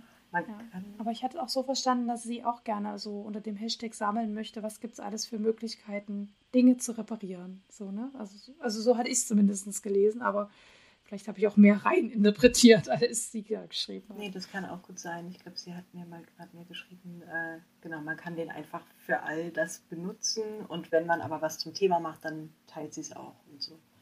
Vielleicht war es das, genau ja, kann man sich auf jeden Fall mal anschauen, weil da gibt es richtig tolle Inspirationen bei. Ähm, ich habe noch auch ein Hashtag, den Hashtag, äh, jetzt auch oh, mein Englisch ist ja immer so genial. So Limited, nee, So Limited Sizing heißt der. Äh, ihr findet in den Shownotes, äh, entschuldigt meine Aussprache, gehostet wird der von Jo Hassler. Ähm, und ich hoffe auch, dass ich das ein englischer Account richtig verstanden habe ähm, sie ist frustriert von diesen mangelnden Schnittmustergrößen. Also dass es einfach so limitierte Größen gibt, einfach bei bestimmten Schnittmustern. Und lädt dazu ein, Schnittmuster anzupassen und unter dem Hashtag quasi äh, zu posten und ähm, den Anpassungs-, also die, was habe ich quasi da verändert an diesem Schnittmuster? Wo habe ich in ihrem Fall vergrößert quasi das? ähm, und wie bin ich zum Ergebnis gekommen? Und das finde ich auch ähm, einen sehr schönen Hashtag, ähm, äh, weil das stimmt ja wirklich, dass äh, es gibt einen bestimmten, oder es gibt so den klassischen Range, ich vergleiche das immer mit Schuhkauf, ne? Frauenschuhe gibt es wunderbar von der 36 bis zur 41. Und alle, die drüber liegen und alle, die drunter liegen, haben so Gefühlpech gehabt, ja. Und ähnlich ist es mit Schnittmustern, ne? Also die gibt es von S bis XL Und alle, die drüber und drunter liegen, haben einfach häufig Pech gehabt. Ja, so und ähm, da kann ich solche, also da finde ich solche Aktionen immer sehr, sehr schön, um auch da wieder ähm, ja, Mut zu machen. Hey, wir sind inzwischen so gut im Nähen, wir können das auch anpassen einfach. Wir hören uns jetzt auf, darüber zu ärgern und zu jammern, sondern wir passen jetzt an. Das finde ich Machen super. es uns einfach schön. Es ist ja auch so viel einfacher, wenn man dann schon mal bei anderen gesehen hat, ne? wie was du eben auch ein paar Mal gesagt hast, diese, wenn man diese Schranke im Kopf hat, weil man auch bei so einem Schnittmuster nicht weiß, wo setzt man an oder so, wenn man das dann einfach sieht, dass es geht. Und eine letzte Empfehlung ähm, ist der Instagram-Account von She So Fabulous. Ähm, die hat so viel positive Energie, aber die ist toll. Auf jeden Fall, also schon allein der Account zu folgen ist äh, äh, schön. Und sie hat, so, sie hat eine Aktion, We uh, So Fabulous. Und ähm, ja, ich, ich mache es jetzt einfach kurz, weil sonst müsste ich hier eine halbe Stunde erklären, was unter der Aktion zu verstehen ist. Aber man findet auf ihrem Instagram-Account eine Verlinkung dahin und eine Erklärung, wo quasi die Bedingungen, unter denen man mitmachen kann, äh, beschrieben sind. Weil das ist wie beim Me-Made Mittwoch an bestimmte Voraussetzungen gebunden. Ne? Beim Me-Made Mittwoch geht es ja um Damenkleidung und blablabla. Da gibt es auch verschiedene Voraussetzungen und genauso ist es bei diesen We So Fabulous. Man kann aber auch einfach dem Hashtag folgen oder ihrem, eben ihrem Account, weil sie teilt nämlich auch alle Ergebnisse darunter quasi. Und das ist schon, finde ich, an für sich, auch wenn man nicht mitmacht, ähm, schon so inspirierend. Das sind tolle Frauen, also wieder mal keine Herren bis jetzt gesehen, von daher bestimmt auch tolle Herren, aber offensichtlich ähm, posten die nicht so zahlreich. Also ran, meine Herren, an den Hashtag. Ihr könnt auch ähm, toll nähen, ja. Zeigt euch auch. Genau. Okay, das waren unsere Empfehlungen. Jedenfalls sehe ich nicht mehr. Nee, ich habe auch keine mehr. Kommen wir zu den Terminen. Und dann hat die Inga schon im Vorfeld gesagt, oh, darf ich überhaupt meinen eigenen Termin nennen? Natürlich darf die Inga ihren eigenen Termin nennen. Ich bin ja total dankbar, dass die hier mit mir sitzt, ihre Zeit opfert, ihre wertvolle, ne, diese gute Stunde, die man eben hat, wenn die Kinder im Bett sind und wir sitzen hier schon seit drei Stunden fast. Ähm, also insgesamt, ne, das ist so mehr Realität im Podcast. Also wie lange dauert es, einen Podcast aufzunehmen? Ähm, und natürlich darfst du Werbung für deine eigene Link-Party machen. Also erzähl mal davon. Okay, ja, ich war. Was bei dir im August los ist. Genau, ich hatte nämlich ein bisschen Hemmungen, weil ich dachte, wenn ich jetzt noch zwei andere Termine hätte, die ich dazu schreiben könnte, dann wäre es ja viel einfacher, aber mir ist einfach keiner eingefallen. Und ich habe mir überlegt, ähm, dass ich äh, wahrscheinlich ab dem 1.8. regelmäßig eine Link-Party zum Thema Refashion und Reparaturen machen möchte. Ich weiß noch nicht, wie die heißen wird. Und ähm, genau, also es wird eine Linkparty auf dem Blog sein, äh, wahrscheinlich aber auch noch ein passender Hashtag auf Instagram. Ähm, und ich werde mir wahrscheinlich immer für zwei Monate das laufen lassen, damit auch so ein bisschen man die Chance hat, überhaupt was zu machen und das, was zusammenkommt und immer ein Thema raussuchen. Also nicht einfach jetzt äh, ganz allumfassend zu sagen, äh, immer können alle Refashion-Sachen gepostet werden, sondern vielleicht als Beispiel, weil ich wahrscheinlich ja auch äh, die Sachen mit den Hosenreparaturen veröffentliche, dass vielleicht das erste Thema ist dann wahrscheinlich Hosen. Aber nicht nur reparieren, sondern wer eine Hose geändert hat, wer eine Hose aus einer alten Hose oder aus drei alten Hosen genäht hat, äh, ist dann herzlich eingeladen, das da zu posten und zu beschreiben weil ich halt finde, es gibt auf Instagram schon, ähm, ja, nicht super viel, aber äh, ne, so Sachen äh, wie das in Love with Upcycling zum Beispiel, wo halt schön was gemacht wird. Aber es hat halt in der Nähwelt, finde ich, noch nicht den Stellenwert, den es verdient hat. Ähm, und ich habe aber schon mitgekriegt, wir haben auch ein paar, paar Mal äh, das schon Leute geschrieben, äh, auf, den, auf so Blogartikel hin, dass sie das ganz toll finden, weil sie das ganz viel machen, aber immer das Gefühl haben, es ist zu langweilig, um darüber zu schreiben oder zu reden. Und dann habe ich. Was ich echt schade Ja. finde, weil ich finde es überhaupt nicht langweilig. Nee, ich auch nicht. Ich finde es total spannend. Und ähm, ja, ich habe halt äh, hab gedacht, ich mache es einfach mal. Und vielleicht haben ja Leute Lust mitzumachen äh, und zu zeigen, dass es halt sehr wohl äh, einige gibt, die sich damit beschäftigen und ähm, dass es ganz unterschiedlich aussehen kann und dass da wirklich auch ja für jeden Stil und auch für jedes Können was dabei ist. Also das kann man ja ganz einfach halten und wenn man äh, das, wenn man, weiß ich nicht, gerne Blazer näht, kann man wahrscheinlich auch sowas machen. Das wäre jetzt zum Beispiel nicht das, was ich machen würde, aber ja, genau, 1.8. wäre es dann soweit. Mhm. Und das werde ich natürlich aber, ja. wenn ich es mache, auch nochmal auf Instagram und im Blog ankündigen vorher. Kann ich vielleicht im Juli-Podcast nochmal dran erinnern? Ja, vielleicht, genau. So kurz vorm Start. Das wäre doch was. Kannst du bei den Terminen nennen. genau, ja. nochmal einfach. Ich hier nochmal den Termin von Inka. Genau. Aber da könnt ihr euch darauf vorbereiten. Das finde ich auch mal ganz gut, wenn man so ein bisschen Vorlaufzeit mhm. hat. Und es gibt ja auch Menschen, die gut im Planen sind und ähm, das dann schön in ihre Planung jetzt schon einbinden genau. können. Ne? Das ist jetzt für mich Chaoten spielt es keine Rolle. Ich verpasse solche Termine meistens grandios und stelle dann fest, huch, hier bin ich noch, ich habe hier noch was. Ich stolper oft Aber, so rein. Also ich lese das dann meistens, während es schon läuft und überlege dann, oh Gott, was könnte ich dazu machen? Ich finde das Thema so toll. Und äh, genau, dann äh, bringt es mich aber oft in die Bredouille, weil halt die Zeit dann an anderen Stellen abgeknapst werden muss oder so.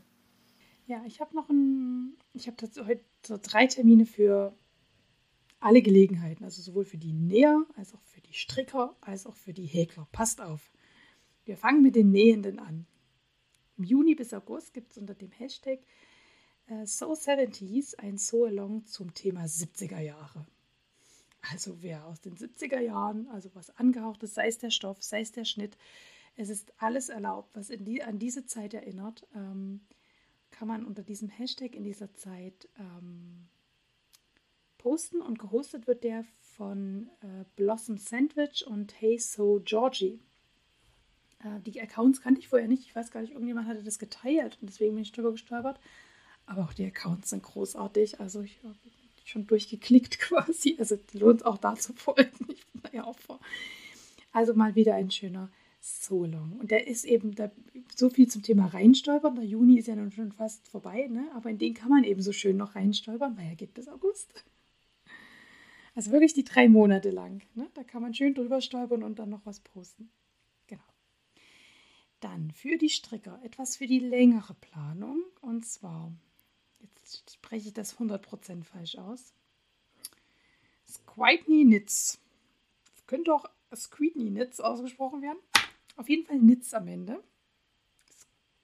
Also, hm, Squidney oder Squidney? Ich bin mal. Also auf jeden Fall lädt äh, die Dame ähm, zu einem Strickwochenende nach England ein im April 22. Also nicht dieses Jahr, sondern nächstes Jahr. Und alle Infos findet ihr äh, in den Shownotes. Habe ich euch den Link zu dem entsprechenden Instagram-Post gemacht, wo sie das ankündigt. Äh, und dort findet man auch ähm, schlussendlich den entsprechenden Link, wo man sich anmelden kann. Für dieses Strickwochenende in England. Und es soll auch, ähm, das Thema wird auch Vintage-Stricken sein. Ähm, aber das findet ihr alles äh, dort auf diesem Account. Und für alle Häkler unter uns gibt es eine Mitmachaktion, äh, was vom Museum Frieda Borda, ich hatte ja die Borda gekauft und da bin ich auch drüber gestolpert, war nämlich ein Artikel drin. Und ich glaube, das läuft auch schon, diese Mitmachaktion. Und zwar geht's, heißt die A Crochet a Reef. Und da werden quasi, da wird quasi ein Korallenriff gehäkelt. Es es sieht geil aus. Also tut, sorry für den Begriff, aber es sieht einfach nur geil aus. Es sieht so echt aus. Also die haben so ein paar Beispielfotos, aber offensichtlich auch schon Fotos, also in der Zeitung zumindest veröffentlicht. Ähm, und auch auf der Seite, ähm, die habe ich euch verlinkt, ähm, crochetarreef.org, äh, ähm, sind da schon Beispiele von entweder von früheren Aktionen oder von Dingen, die schon eingeschickt haben. Aber es sieht echt aus wie Korallenriff. Und dann gibt es immer so Nahaufnahme, wo man dann die gehäkelten Maschen sieht quasi. Das ist irre. Und das quasi, also dieses Korallenriff, das sind zwei Künstler, die dahinter stehen. Die ganzen Infos findet ihr, wie gesagt, auf dieser Website. Zwei Künstler bauen dann quasi diese Teile, die man da hinschicken kann, ähm, zusammen zu einem Korallenriff. Und das wird dann wiederum im Frieda Boda Museum, lasst mich lügen, wo das ist, ist das nicht in Baden-Baden.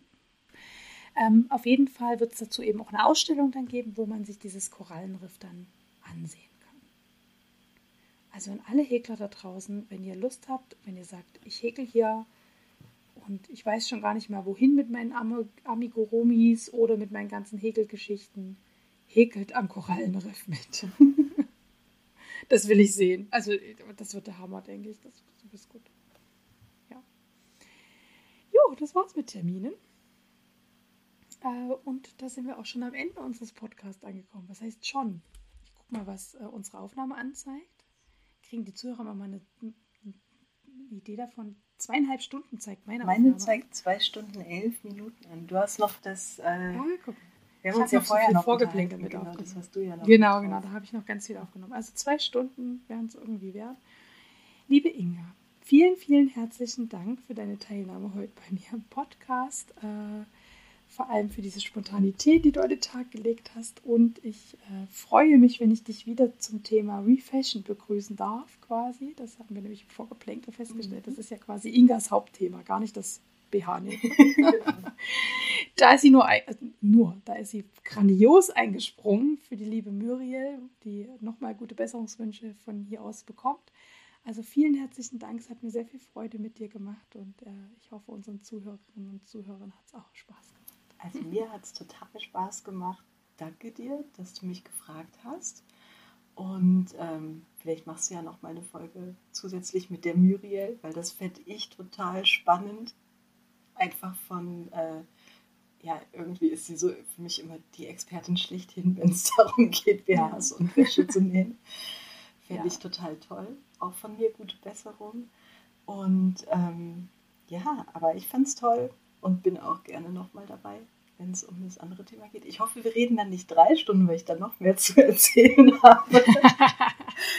Vielleicht machen wir eine Sonderfolge und lassen die Vorge- und Nachgeplänkel genau, das war alles weg. Mal gucken. Geht nur um Refashion. nur um Refashion. genau. Ja. Könnt, könnt ihr ja unter den entsprechenden Insta-Posts, den ich ja immer mache für die Podcast-Folge, mal schreiben, äh, genau, ob euch das Thema Refashion auch so interessiert wie mich. Äh, ich fände es ein tolles Thema des Monats. Ich bin gespannt. Also bis ganz bald. Genau. Tschüss. Tschüss.